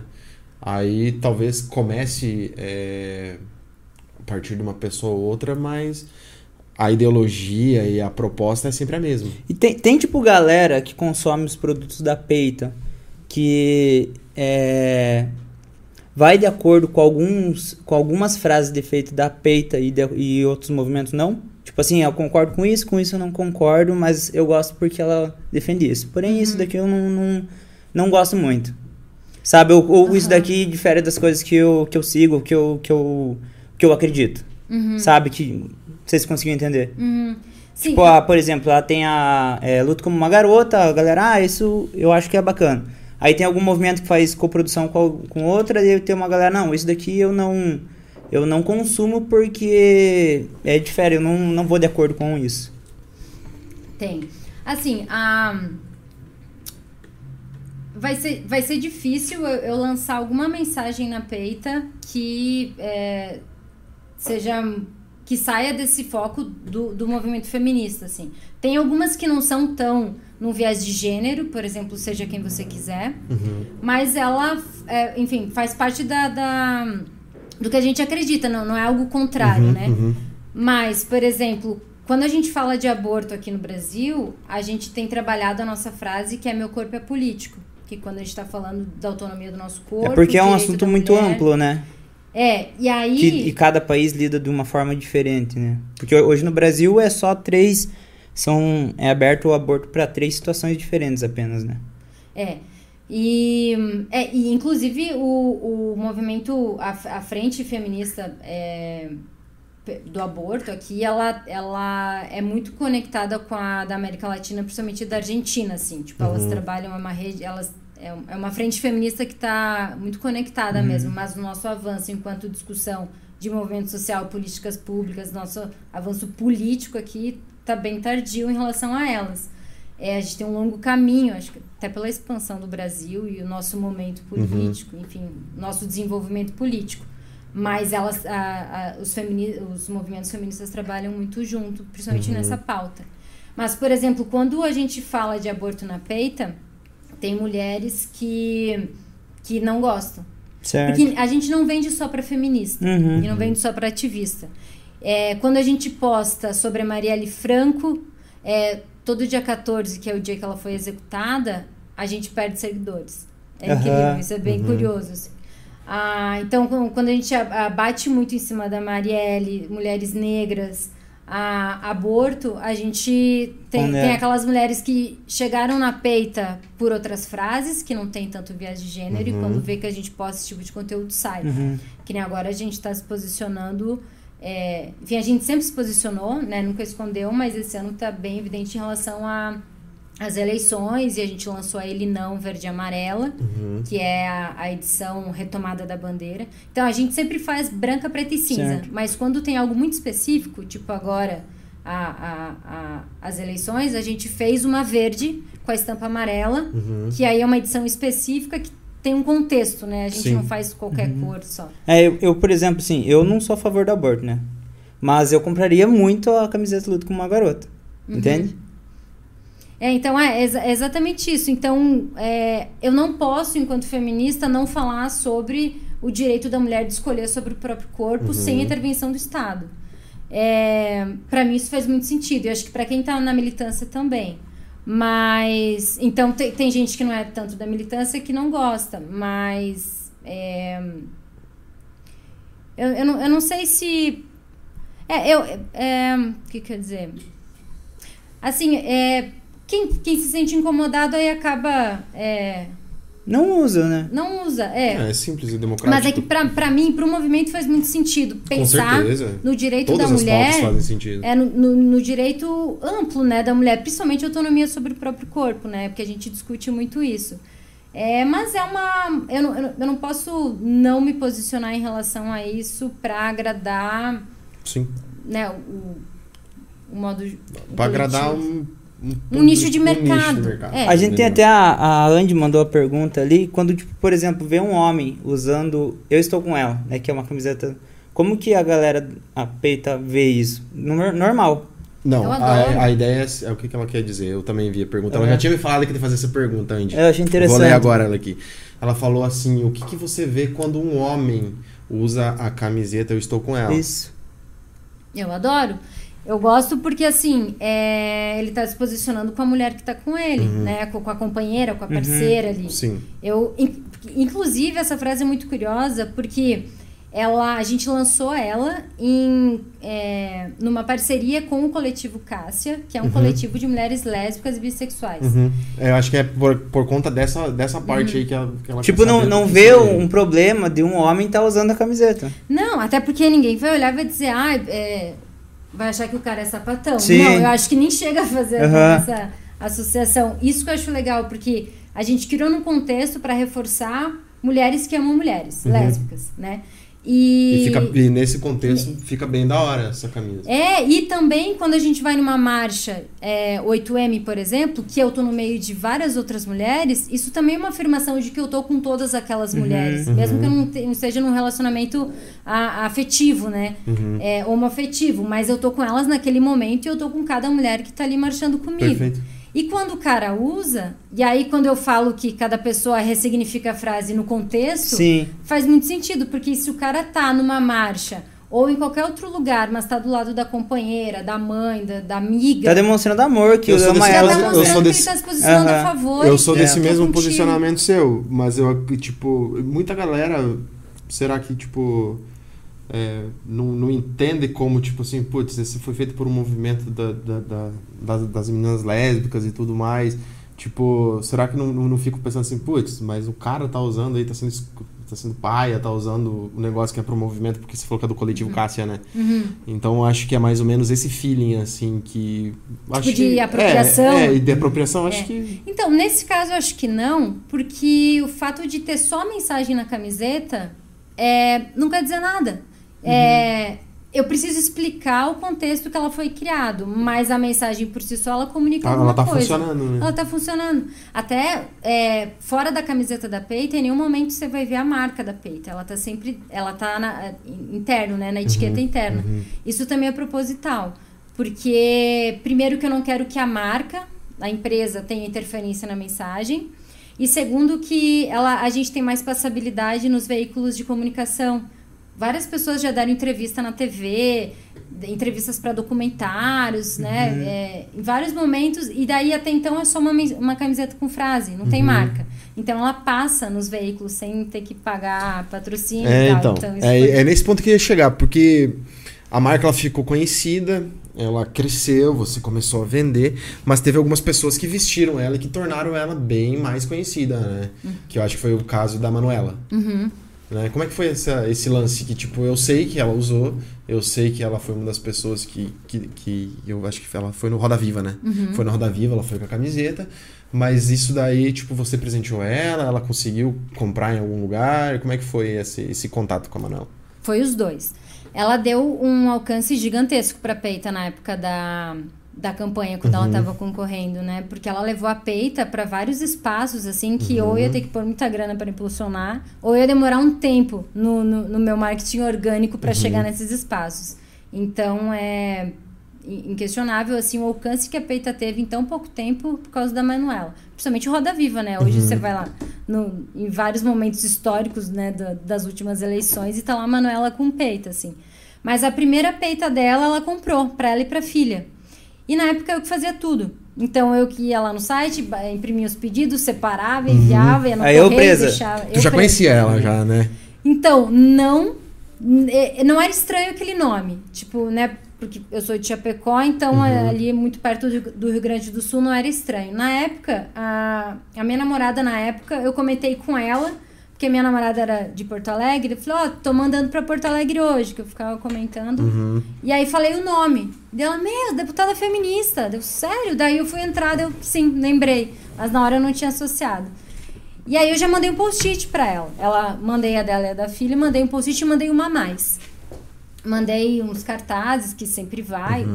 É, mandei outras frases. E aí começou a nossa relação, assim, que ela comprou de novo.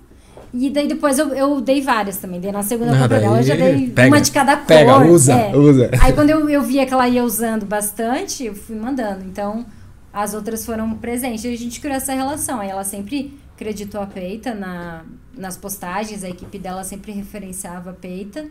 E, enfim, acho que foi bom pros dois, assim. Acho que a gente Uhum. Dando um slogan pronto de campanha pra ela.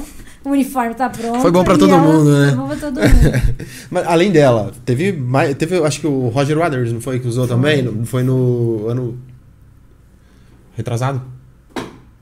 Foi antes Dois- da pandemia antes ou foi da- na pandemia? Acho, Eu acho que foi no 2019 ou 20. acho foi antes sei. da pandemia, né? Acho que sim. Foi a Mônica presenteou ele com a da Marielle. Mônica. Benício, A a, esposa viúva da a- Marielle. Da Marielle, isso, É. né? Ela, a irmã Aniele e a filha Luiara, elas subiram no palco com ele, que ele fez uma, uma homenagem pra Marielle e dela presenteou ele. Uhum. E a Aniele Franco, a irmã da Marielle, e a Mônica também, depois, em momentos separados, elas deram pra Angela Davis, uma peita também, que a Angela Uhum. Davis é, tipo, a nossa matriarca, assim, é uma super referência de uma mulher no feminismo negro, né? Ela foi dos Panteras Negras e tal. Então, chegar na, na Angela Davis pra gente foi incrível, assim. E que eu acho muito legal é essa rede que a gente consegue fazer de mulheres. Assim como é no movimento, eu acho que a, a Peita conseguiu criar essa comunidade e a gente tem uma rede de mulheres tão forte que a camiseta chega em muitos espaços por causa dessa rede.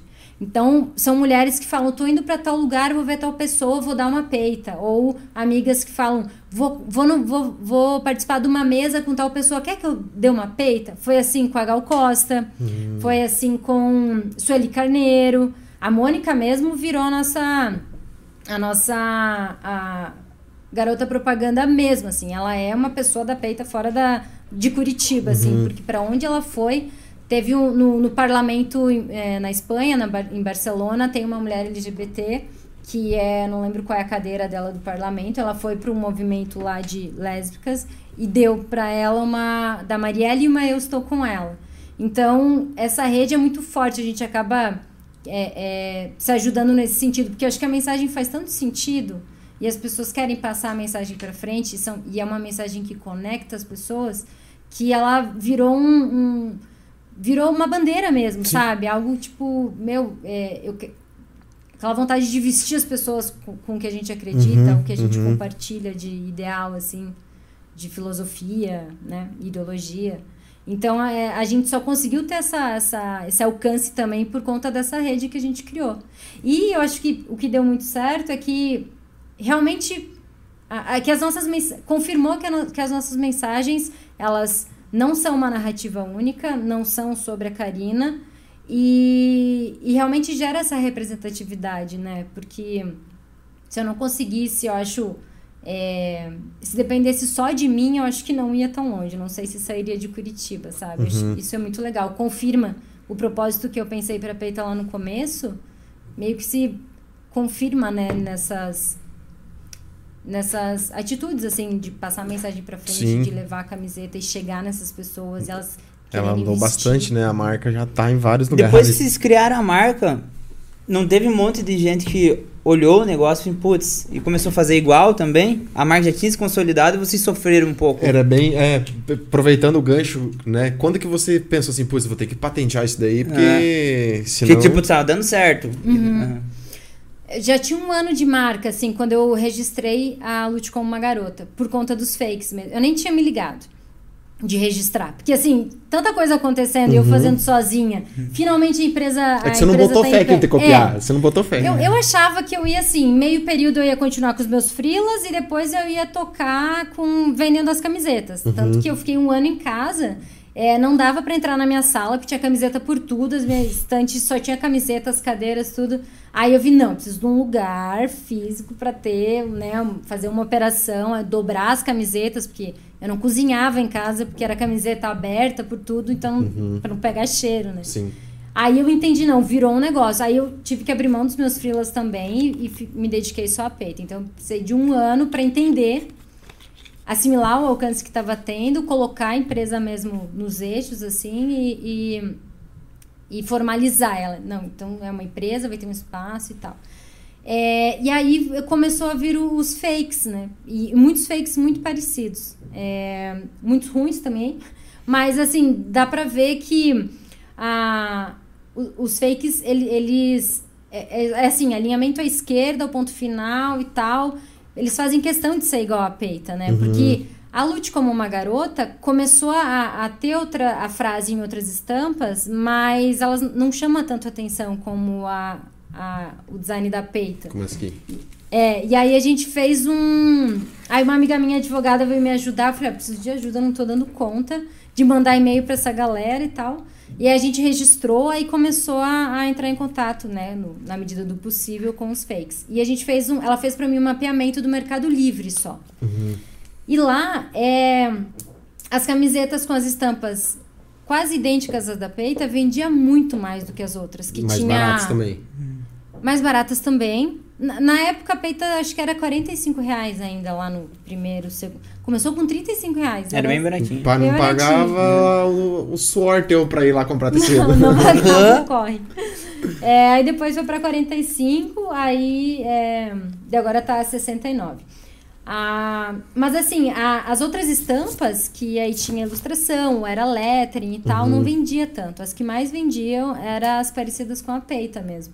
E aí foi todo um trabalho de, tipo, entrar em contato com as pessoas e tal. Hoje eu tenho. Acho que mais de 50% das frases estão todas registradas. Uhum. É, em várias classes ali. Mas, principalmente na Lute como uma garota, a abordagem que eu faço com as pessoas é assim: você pode usar a frase, por mais que eu tenha registrado aqui, mas até como uma segurança para que ninguém me tire ela. Uhum. Eu sei que eu traduzi de, um, de, um, de uma frase que é universal, uhum. então eu não vou ser prepotente chegar e só eu posso usar, Sim. ou né, eu sou a dona do, do. Eu represento o movimento. Não. Mas a gente pede que a pessoa descaracterize o layout.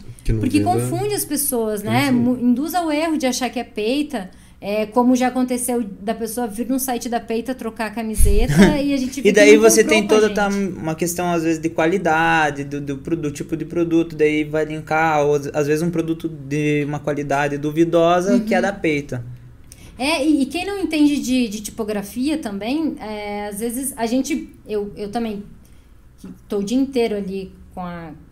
É, olhando para a marca, eu olho, eu sei dizer. Tem alguns macetes também na tipografia, na nas letras que a gente sabe se é da peito ou não. Mas muitas pessoas não, não veem essa diferença. E muitas até veem, assim, tem uma coisa estranha e não sabe dizer o que, que é. Uhum. Aí a gente começou a criar alguns elementos também na para a marca, né, nas camisetas, para que as pessoas consigam identificar de uma maneira mais fácil também se é da peita ou não. Porque muitas ganham de presente achando que é peita. Ou muitas marcam a gente no Instagram, ganha. Camiseta e, que não é, tem nada daí a, a gente fala, ah, não, a gente não pode repostar porque essa não é da peita. Uhum. É, uma lute como uma garota na estampa vermelha, com certeza não é da peita.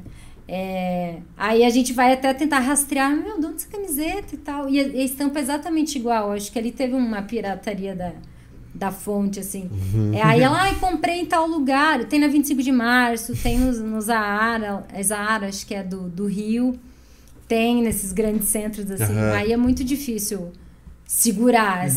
É, por isso tem que estar tá bem, bem amparado no que você pode ter como registro, né? É. E tudo mais. Mas tem coisas que, tipo, igual você falou, a frase não tem como você é, proibir as pessoas de usar. É, né? não, a Lute jamais. As outras que, que são criação da peita, aí sim, eu digo, são meu, não faz isso. Né? Frase, nossa, tipo, eu, eu, criei ela. Eu sei, eu lembro do dia que a gente estava sentado criando. Ainda tem um carinho, um dolly, você tem que é, tipo, né? esse é meu, não faça isso. Uhum. Agora, a Lute, eu digo, cara, usa a frase, mas descaracteriza o layout alinha de outro jeito, usa outra fonte, muda a proporção. Senão uhum. você vai induzir as pessoas ao erro e isso não é legal nos dois sentidos, né? É, é ilegal, é ilegal e, é e não é legal. é, e, e, também, assim, o fato da. Eu entendo as pessoas é, é, falsificarem, porque é algo que dá certo, tem visibilidade. Aí, como você falou, a Lute como uma garota, ela extrapolou a marca, né? Isso é muito legal, porque a mensagem, o produto extrapolou. Se amanhã eu troco o nome da peita para outra coisa e eu continuar produzindo a Lute, ela, né, vai continuar, vai continuar tendo sentido. Uhum. É. Mas é, comprar o fake impacta diretamente nas nossas parcerias, né? Os Ah, repasses sim. que a gente faz, Sim, tem tudo isso. Os ações, projetos, tudo, os né? projetos. E para muitos projetos a gente vende peita a preço de custo, às vezes menos. Para as indígenas, quando elas têm os eventos delas, tem as nossas parceiras, a gente vende até abaixo do custo, assim. E elas levam as camisetas, principalmente nas etnias Guarani e Caigangue, que é, vende bem e conversa bem com quem é indígena mesmo, né? Uhum. É, então a, a gente ajuda elas até nesse sentido. Tem encontro em Brasília das mulheres indígenas, então elas levam e aí elas vendem, conseguem financiar assim viagem, ou a viagem toda ou parte da viagem com as vendas.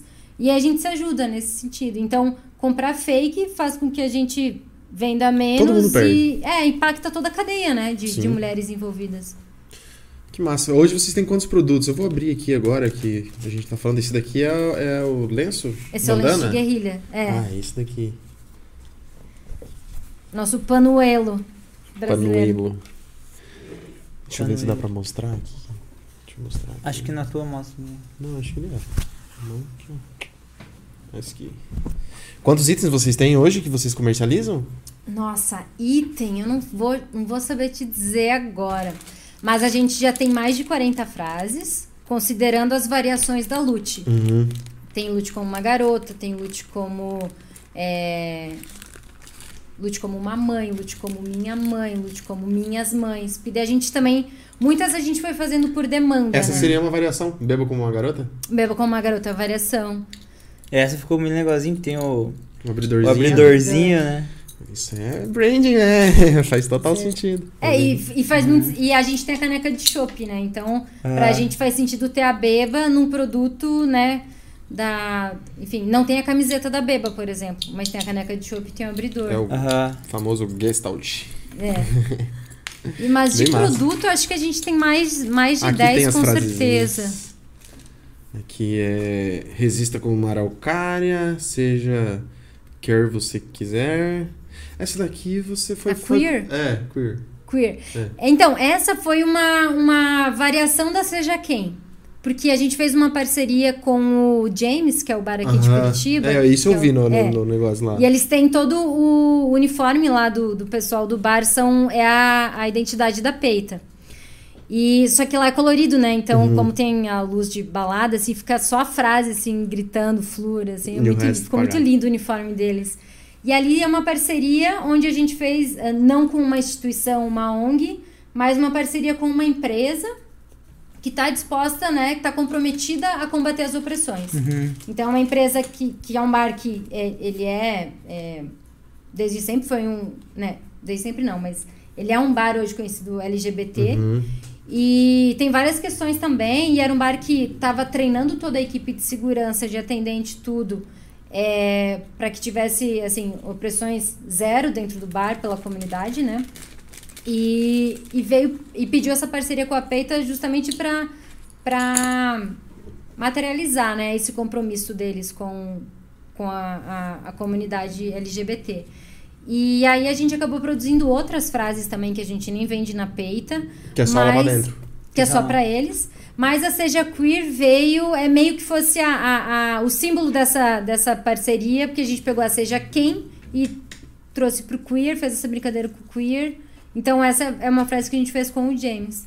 É, James então, é, é da hora, tipo, é, é o mesmo caso da, da dos povos indígenas, né, que contextualiza ali, É. essa da araucária também. Várias frases aqui, bem massa, esses adesivos aqui já tem dono já. Dona. Andiar, já vai bem. Sim, capaz que não, mandei uma foto. E esse daí é pro sorteio, eu falei, não, esse aqui eu ganhei. Mas eu trouxe pensando nela. Não fala que ela tá ouvindo, ela já vai chegar e vai me cobrando. Muito massa. É, o que, que eu ia te perguntar, que eu tava na minha cabeça em relação a. Ah, é, não sei se você tem essa, essa estimativa, uma média, mas hoje, da, da peita que começou com 15 camisetas, hoje, quantas camisetas vocês vendem mensalmente? Ou é algo muito variável? Não, é que a gente tem o fator pandemia, né? Que teve, em média, uns 35% caiu de venda. Caiu? É, mas teve mês. Já teve um, um, um boom, assim, em 2018, 2019, daí caiu é, com a pandemia. Aí caiu. 2018, é, 19 não estava bombando, assim, tava Aham. muito bom. E aí a pandemia veio, apavorou todo mundo. Nos primeiros meses de pandemia caiu uns 60%, assim, foi bem, bem foda. É, mas hoje, em média, uns 400 pedidos por mês. Considerando que cada pedido tem, em média, dois a três itens. Uhum. É, uma galera de. É, mas é. a- é, esse é o pós-pandemia. A ideia é aumentar. Também na assim. pandemia não teve, além da pessoa comprar pra usar como item de vestuário, não teve manifestações, não teve a É. galera pra rua, né? Então, É, não, e foi bem complicado, porque a gente, o nosso lema é sempre é, chamar as pessoas pra rua, né? Uhum. É ir pra manifestação, é, é, é se envolver no ativismo, se envolver nas pautas sociais. E aí, quando vem o, o, o isolamento, o lockdown, aí como que a gente vai falar para as pessoas, né? E se não dá pra ir pra rua? E aí a gente teve duas frases que salvou a peita na pandemia. é isso que eu te perguntar, se vocês tinham feito É, alguma frase na Foi. pra- O que salvou foi a lute pelo SUS, porque quando Uhum. começou a- as questões da, da vacina, e o atraso na compra, e não compra, não compra, aquela coisa. é, e, e também a, a gente reconhecer né, o que foi o trabalho do SUS, porque a gente tinha um Uhum, governo que estava uhum. indo contra. E, meu, se a gente não tivesse o SUS estruturado do jeito que tá, com todos, é, é, é, com todo esse histórico de, né, implementado já esse histórico de vacinação e tal, é, nossa, eu não sei o que teria sido, É assim, referência mundial, né, o SUS, na Referência real. mundial, a gente foi salvo pelo SUS, assim. Exatamente. com todo tipo, o governo que teve, é, o SUS deu, bancou, assim, né, nossa, principalmente eles, têm, eles tinham uma estrutura já de, de, de ter mapeado toda a galera, É. né? De saber Nossa, onde que incrível. tava. É, isso foi um fator importante. Até, até a velocidade de vacinação até não foi tão, né? Tirando os atrasos da vacina, em relação à demanda dessa galera, dos assistentes sociais mesmo, do, do próprio SUS, enfermeiros e toda essa galera que fez o movimento na época. é, eu acho que deve estar até rolando documentário em relação a isso, né? Acho que estão produzindo, se não me engano. Da vacina? Do, Do SUS mesmo? SUS. Não, não sei se é do SUS ou é do. Fez do- 32 anos esse mês, o SUS. Tem 30. E sabia que o SUS é uma conquista feminista? Não fazia ideia. Aham. Porque a gente tinha um sistema de saúde, mas ele não era único, integral e, e para todos, né? Só quem tinha carteira assinada tinha acesso, tinha vários. Tem é, alguns é, pré-requisitos. pré-requisitos. E aí a, a mulher também era, era, era bem difícil a situação da mulher no sistema de saúde, porque ela era, grosso modo falando, era vista como é, é, para gerar e para parir. Sim, Então não é tinha uma, uma, uma assistência integral assim para a mulher né, em, em vários pontos. E tinha muita mortalidade é, materna Uhum. por complicações e tal. E muitas é, saíam com. Tinha muitos. é, muitos. Não é assédio, como é que fala? Muitas violações no corpo das mulheres na época. Muitas saíam com laqueadura, com DIU, é, é, medicadas erradas. Enfim, não tinha uma. Não era. não tinha uma não era completo assim esse cuidado com a mulher Uhum. e o movimento feminista veio muito forte junto com o movimento de lésbicas também na época é, exigindo que a mulher ti- tivesse um outro olhar sobre a saúde da mulher que era muito mais complexo do que só gerar e parir o filho né tinha várias questões e um dos dados da mortalidade materna veio muito forte para defender isso e aí na época teve chamaram até como pejorativo o lobby do, do batom que por causa das mulheres que estavam na junto com para fazer a Constituição de 88, aí eles usaram como pejorativo, mas as mulheres se apropriaram e na verdade é, ficou tipo deu até força para Uhum. elas, é. E, e, e veio o SUS, daí isso se expandiu para toda a população. Mas foi uma briga que iniciou por conta das mulheres e depois expandiu para toda a população, essa o sistema único é, integral, unificado, universal para todas as pessoas. Eu não sabia, essa informação é nova pra mim. Deixa eu ver aqui, acho que a gente tem algumas mensagens aqui, deixa eu ver. Tem a pergunta que a Andy fez, que a gente já leu. Tem mais uma dela aqui, deixa eu ler aqui. É incrível poder expor a nossa luta no peito. Minha camiseta favorita, meu corpo é político. Conta a história dela e me conta qual a sua camiseta, frase mais significativa. Não, é legal. Ela é brava? Hã? Ela é Andy também? Ela é Andy. A, Ah, meu corpo. É... Então, outra, outro, outra coisa interessante. Meu corpo é político. A gente, ele é o nome de um documentário de uma diretora de São Paulo que fez um documentário sobre quatro pessoas trans, ativistas trans em São Paulo. Homem trans e mulher trans. E fala da questão de saúde, empregabilidade, nome social e tal. E a gente fez essa parceria com uma. O Olhar de Cinema é um festival de cinema é, independente aqui de Curitiba e eles têm a produtora. É, é a Grafo. Que tem a produtora e tem a distribuidora, eu não lembro qual, qual que é o nome. Mas foi uma parceria. Eles conectaram a gente. Eles iam fazer o lançamento e a distribuição do, do doc e falaram: Meu, tem tudo a ver com a peita, vamos fazer uma parceria. E o nome do, do doc é o nome da camiseta, Meu Corpo é Político. E ela fez muito sentido para peita, porque no movimento dos 60, é, o que, o, ali na, no, na segunda onda do, do feminismo, elas Mundial. usavam mu- mundial. Elas usavam muito o, o pessoal é político. Que foi quando as mulheres entenderam que as pautas das mulheres, a- as opressões e as violências e os, as- os abusos não eram casos isolados, que isso era uma questão de gênero. Todas as mulheres tinham é, o mesmo princípio ali da- da- das violências, tipo, o viés era, era uma viés de gênero. E aí, quando elas falam que o pessoal é político, é quando você pega essas opressões isoladas e você torna isso uma questão de gênero e você leva, enfim, vai para política, políticas públicas e tal, e você leva isso para né, para pro Estado, assim, e se envolve com o Estado. É, e aí, quando ela vem com o meu corpo é político, pra gente fez muito sentido, porque tem essa referência do pessoal é político do movimento feminista dos anos 60 e tá falando do corpo trans, né? Que, que, que enfim, é um corpo fora é, da, da norma heteronormativa e, e cis né, normativa, cisgênero normativa. E então pra gente fez muito sentido. Então a gente lançou a, a, essa frase nessa parceria. É, e a gente, ali a gente também fez uma produção especial que além da branca e da preta, a gente lançou a rosa e azul, porque a cor da bandeira trans é a rosa, azul e branca. Então ali teve uma edição especial nessas cores. E também com, com parte da produção revertida para a Casa NEM, que é uma casa é, no Rio de Janeiro de.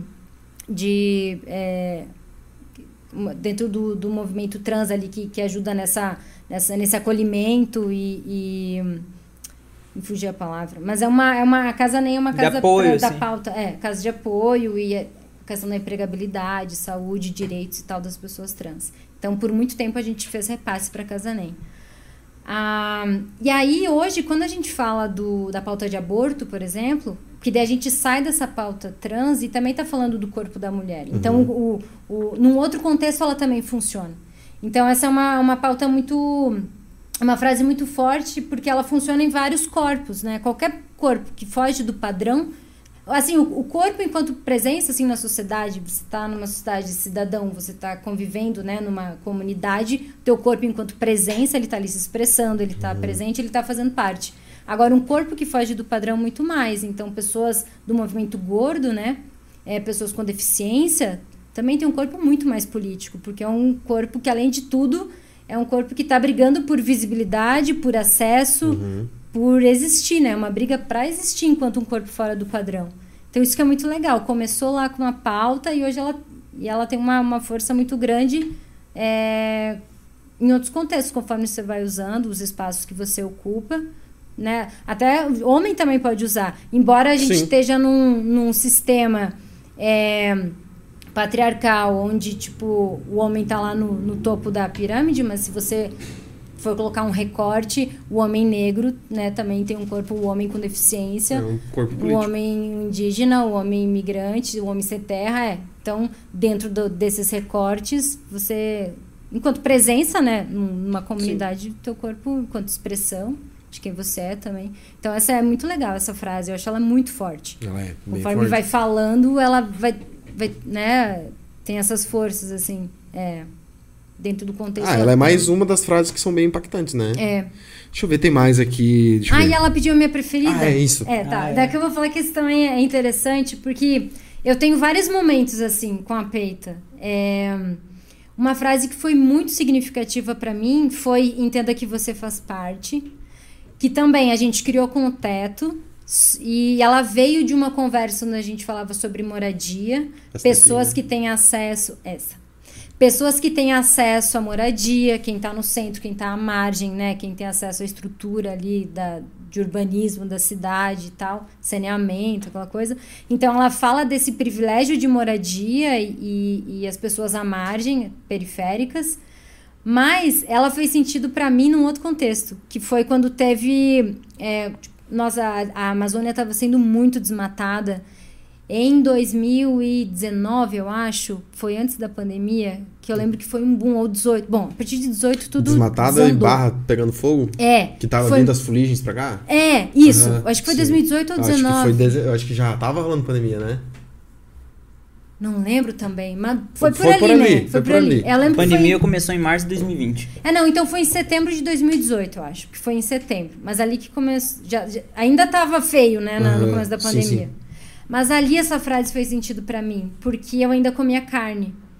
E aí fez sentido porque, assim, é, meu, né, o desmatamento, o agro, é colocar, né, ter área para soja e tal, enfim, toda a questão ali da, de meio ambiente. é, e, e o grande número ali de o nível de desmatamento na Amazônia, aquilo fez muito sentido para mim, meu, para eu parar de comer carne. Essa frase me acompanhou por muito tempo, assim. E aí, eu, até hoje, eu, eu sou vegetariana a partir disso. Parou, parado. É, ali virou a chave, né? Eu sabia, enfim, eu tinha essa, essa, essa, essa- Eu sentia que eu precisava em algum momento. Eu diminuía e tal. Mas ali virou uma chave. Tipo, meu, não faz sentido mais. Pra mim não faz mais sentido comer carne. Por conta do desmatamento, da opressão animal, enfim, todas as pautas ali. Mas essa, ela é uma frase muito importante pra mim Então nesse. essa Que é sua- um outro contexto, sabe? São mais marcantes. É, e, e durante a pandemia, quando a gente vendeu máscara, essa, essa frase fez muito sentido também quando a gente falava em isolamento, as pessoas que queriam, não queriam fazer isolamento, não queriam se vacinar, não queriam usar máscara. O Entenda que você faz parte falava muito sobre isso também. E ele é bem. Você pode interpretar ele de várias formas, né? Esse que é o, que é o lance. Você faz parte se você está colaborando, mas se você não está colaborando, você está fazendo parte de uma. Tá fazendo parte de uma parte é, É. foda, né? De algo ruim, né? não tão isso, bom isso, ruim, exatamente. mas está fazendo parte de algo, né? É. Mas é um convite para ação também, né? Entenda que você faz parte, porque é trazer uma consciência e meio que dar uma instigada para para ação. Ficar esperto, né? Cutucar? Ficar esperto. É. Deixa eu ver aqui, tem o Leonardo. Você acha que existe um limite para o feminismo? Pode inter- interpretar de diversas maneiras essa pergunta e gostei muito das blusas. Vai lá, de novo. Pode interpretar de diversas maneiras. Acho que dali Faltou ele queria colocar um aqui. ponto ali, acho, É, né? acho que sim. Você acha que existe um limite para o feminismo? Essa é uma pergunta. Pode interpretar de diversas maneiras essa pergunta. e Isso, acho que gostei- daí é uma afirmação. É, eu acho que é. É, se tu vê algum limite, se É, existe você algum gostou muito limite para o das camisetas, né? Das Uhum.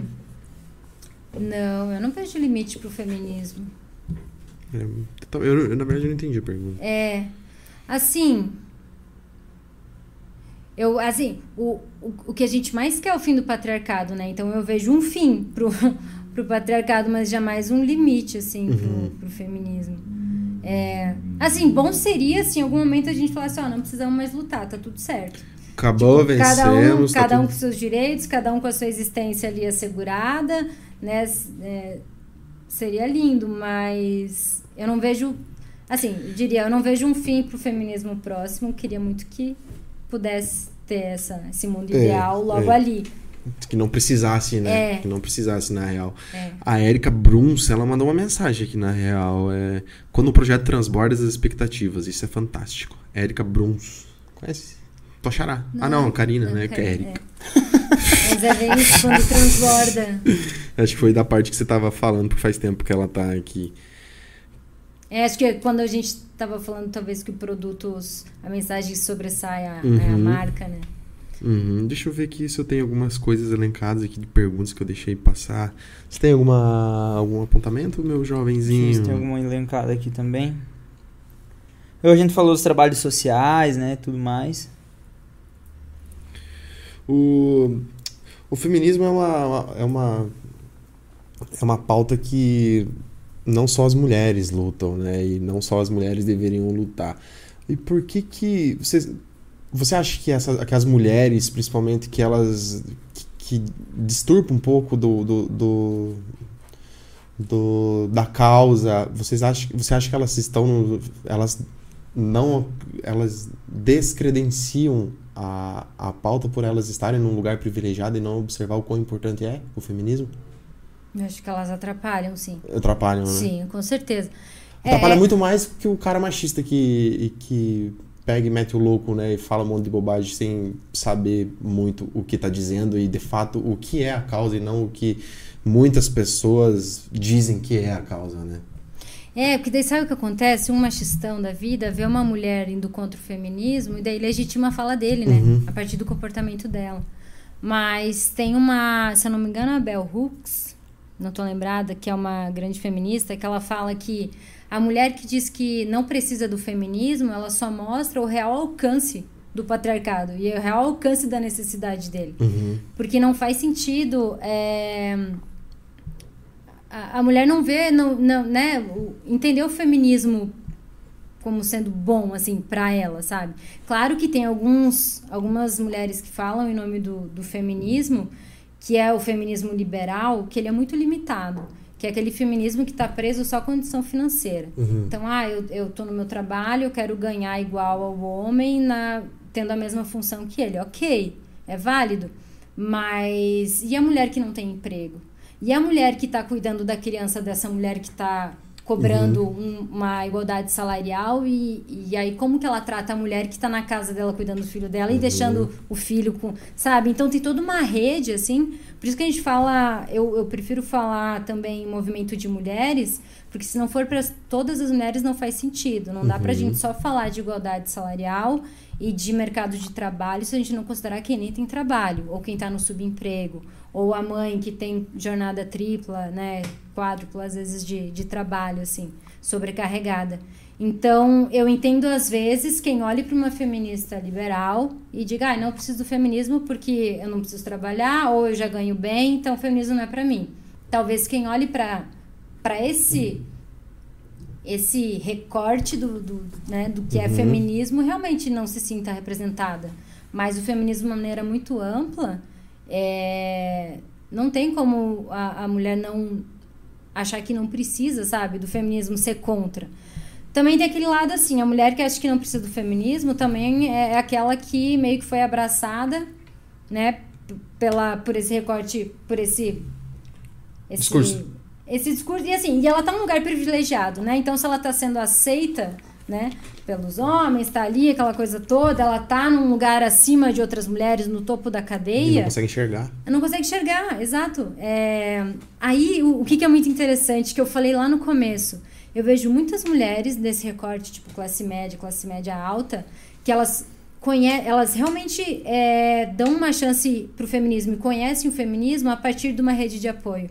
Porque elas estão numa relação abusiva, Aí elas se entendem, né? Que tem vários processos também, mas quando ela se vê numa relação abusiva, é difícil você. É, é difícil a mulher ter, mulher ter pessoas próximas que ajudem ela a sair, porque normalmente as pessoas próximas também têm uma relação com a, pessoa, com a outra pessoa que está abusando. Então é difícil ter esse olhar mais de fora.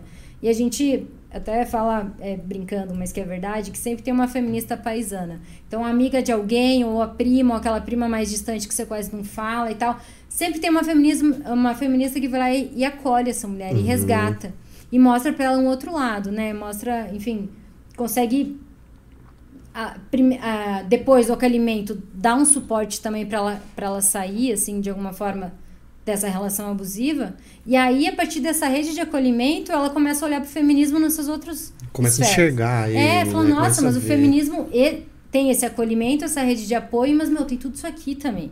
Né? Porque tem mulheres que não têm nada, que precisam ter acesso, precisa ter creche, precisa ter a, a, a, a licença maternidade, enfim, Uhum. tem que ter apoio às mulheres que estão no cuidado lá com, com mãe solo, que, que é a única fonte de renda e provedora da sua família, as mães da favela. Enfim, você começa a olhar para as outras mulheres. Uhum. Então, é ruim, até quando a gente fala de mulheres na política.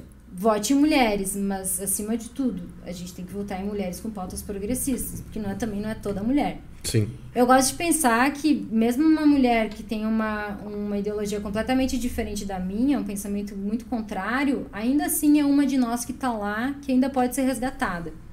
Porque ela é, ela meu, é, é, impossível você ser mulher e você não ter nenhum tipo, não sofrer nenhum tipo de agressão na sociedade uhum. durante a vida. É impossível. Muitas maqueiam, porque a gente também é meio criada para passar por cima, para não pano. ver. É, e vida que sempre foi assim, sempre vai ser, e vida que segue, né? A não falar sobre isso, a gente é meio treinada. A, acho que até um instinto de sobrevivência, uhum. né? Não, não, problematizar as coisas quando a gente consegue não problematizar e, e seguir em frente. Mas eu ainda penso que uma mulher que diverge muito de mim é uma de nós que está lá e que pode ser resgatada. Então eu tento olhar, principalmente para quem discorda, as mulheres, com um olhar ainda de resgate. Tipo, um dia você ainda vai vai virar tua chave, porque eu acho que o feminismo também é uma experiência, começa por uma experiência individual. Assim como eu tive no meu momento naquela situação, outras mulheres em outras situações vão se deparar sabe, com o movimento com, dentro de suas várias áreas, assim. Uhum. É, um lance que, que tá rolando agora e acho que está sendo discutido e até hoje eu não sei por que, que isso não faz sentido, de tá isso é, assim como um remédio que você vai buscar lá no posto de saúde, na UBS, que é o lance da pobreza menstrual. Quantas mulheres não têm a possibilidade de, de, de ter o um mínimo, né, de você uhum. ter um, um um uma assistência. uma assistência, um rolê assim. E esse projeto ele até entrou em pauta, não sei se é no Paraná ou se é no Brasil que ele entrou em pauta, mas eu, você sabe como é que está o processo de aprovação da lei? Uhum. No, no, Paraná e no Brasil também, né? Tem vários estados que estão, várias cidades também, várias Mas já tem, já é, já, já Aqui é aprovado no, no, no, Paraná foi aprovado, acabou de ser aprovado. É, a gente tem uma frase com as meninas do Igualdade Menstrual. Ah, é? é? Meninas. Uhum. As meninas do coletivo Igualdade Menstrual de Curitiba. Tem outros coletivos, né, no Brasil. Uhum. Mas a nossa frase é sangro, logo resisto. Ah, bota fé, eu vi E aí, aí, a estampa é vermelha, por conta por do... conta do sangue. Do sangue, aham. e da resistência. E, e da resistência, é. E, os, e, e esse é legal também porque é uma frase que começou com o coletivo Igualdade Menstrual, mas se você... Ela conversa, ela, ela representa, ela significa muito para uma mãe de favela, por exemplo para uma mulher periférica na favela, uhum. né? Que, enfim, que o seu corpo, que seus corpos estão ali colocados à prova e em risco todos os dias, o tempo todo, por exemplo. Então, também é uma frase que funciona entre o contexto, né? É. Sangue enquanto resistência, de luta mesmo. Uhum. Ah, mas foi, foi aprovado essa semana ainda alguma coisa, mas é... Quentinho, pauta quente essa. É, pauta quente.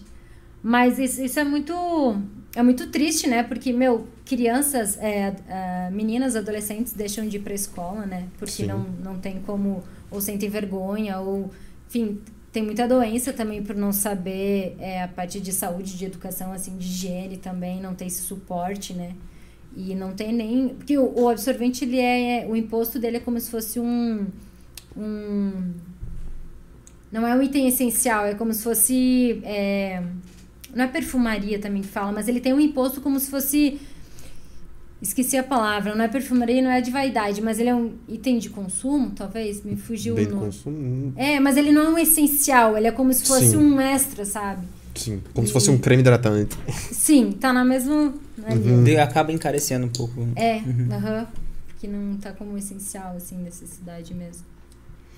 Karina, muito massa. Ah, não, pera lá a gente tem que fazer um sorteio. Ah, não, tem mais uma frase aqui que a gente acabou de chegar. Pera lá.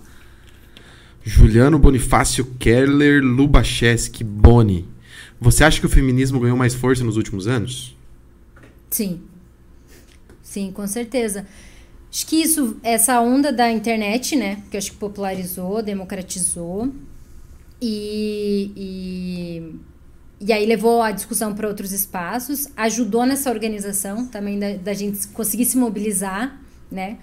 E, e eu acho que é, acho que no Brasil, inclusive, a gente veio muito forte com essa retomada das, das manifestações, das marchas, do ir para a rua, né?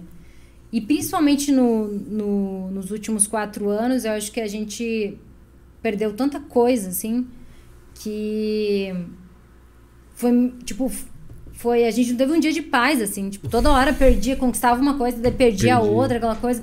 É, então dava um passo para frente, três para trás e vamos em frente de novo.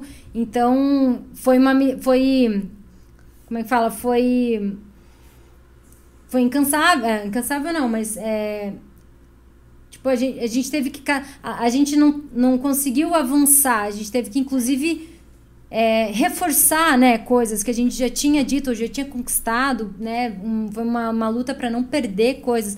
Foi constantemente, assim, é, falado sobre. Então, eu acho que sim, que o movimento ganhou, inclusive outras gerações também vindo. Uhum. Eu me coloco até Acho que nessa quanto nova mais, geração. essa- quanto mais jovem é a galera, eu acho que ela é mais ligada em relação a isso, né? Tipo, tanto acho que a molecada, piazadinha, tendo noção do, do que é o certo e o que é errado em relação a isso, mas também a- as meninas já jovenzinhas já começam a, a se ligar que tipo algumas coisas que aconteciam na casa, o que acontece na casa é errado, Não é normal, não é, né? Isso, É. não é normal. E já começa a se identificar com alguma coisa e sabe que tem pessoas hoje que que estão à frente disso, que lutam por isso e que são.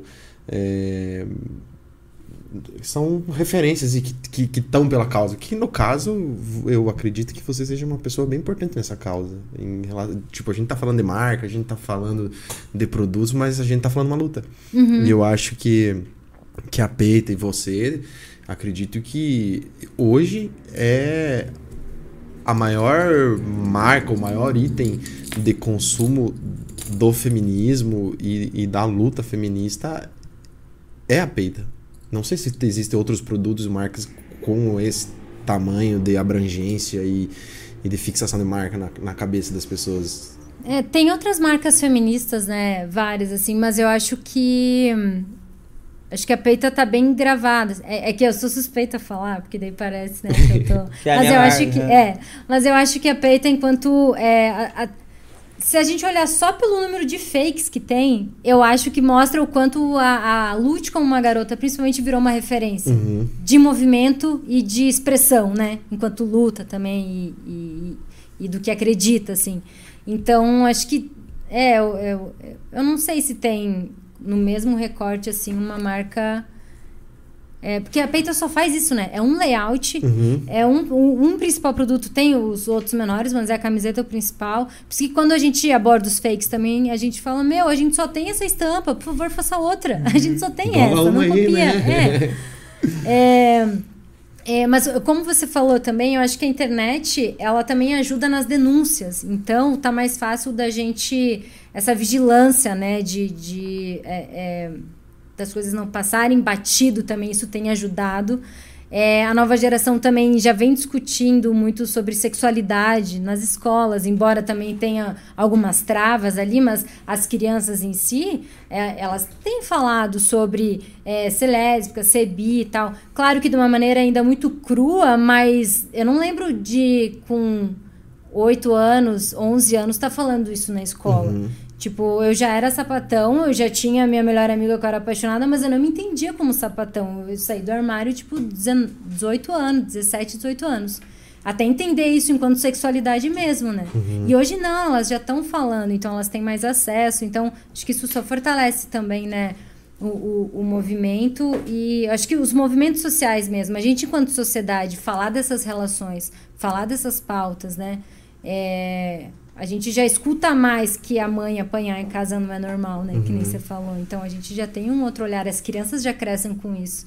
A gente tem a Lei Maria da Penha também, que só se fortaleceu também no decorrer dos anos. A gente perdeu recursos, né? O, o- o- enfim, a gente teve algumas perdas ali, mas a lei ainda está forte, está lá existindo.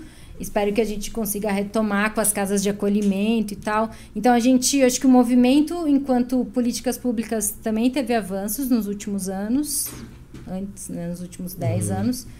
E isso ajudou para fortalecer o, o movimento em si.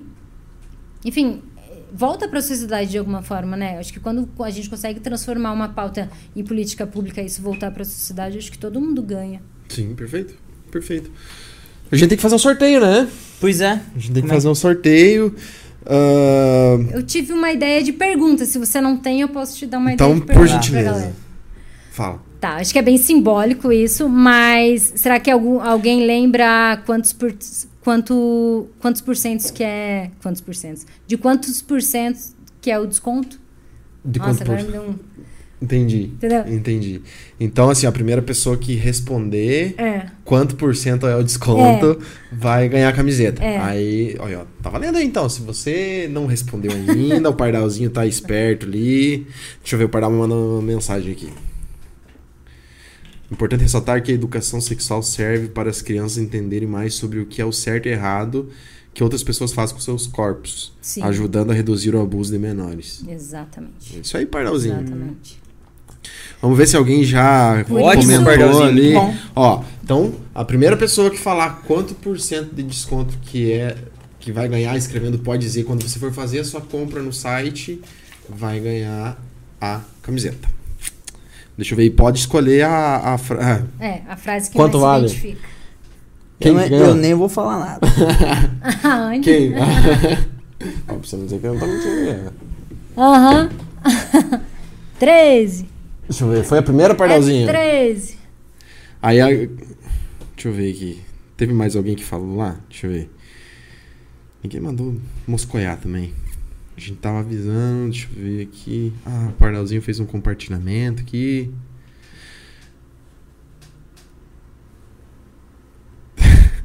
é, isso mesmo. Acho que foi ela mesmo que ganhou. Aí eu vou achar que é Xuxo, né? Vou achar que é, que é combinado. Pois é. É, mas era só outras pessoas participarem. Deixa eu ver se tem mais alguém que falou aqui. Não, acho que não, mas é, acho que é isso mesmo. É isso mesmo. Karina, muito obrigado por ter aceitado o convite, me falar da marca, também um pouco do movimento. É, você quer falar do site? Isso, onde que o faz, pessoal divulga aí, encontra? site, aham. rede social, conteúdos, onde encontra. Falo. O site da Peita é peitame, então peita.me. Uhum. É, se sem querer digitar .com vai direcionar, mas é peitame. Também foi pensado quando Uhum. a gente escolheu essa, essa extensão. Enfim, tudo conectadinho, né? Tudo faz sentido. Tudo fez sentido. É, as redes sociais é Puta Peita. A Peita, é, enquanto marca, a gente tentou registrar, até uma curiosidade. A gente ia registrar Puta Peita, só que o NPI não deixou porque puta era um nome imoral. Aí a gente não quis abrir mão do Puta Peita, então as redes sociais, quando, na, a presença digital da Peita é Puta Peita, mas a marca é Peita. Então, Puta Peita as redes sociais, Twitter, Facebook Instagram. E o site é só peita.me. E o seu Instagram? O meu é Double K. Da boca. A gente sempre deixa na descrição do vídeo os links todos certinho pra galera, tipo, porque às vezes a pessoa tá ouvindo, às vezes a pessoa tá. Tipo, só falar não vai saber escrever, tem letra pro meio perdida, então a gente sempre deixa É. nos- na, na descrição. Aí. é, a pessoa ah, entra em contato comigo e eu passo Ah, pra que você ganhou? contato. Aham. Ah, vai ser muito difícil. não sei se né? eu- Onde entra em contato com nós.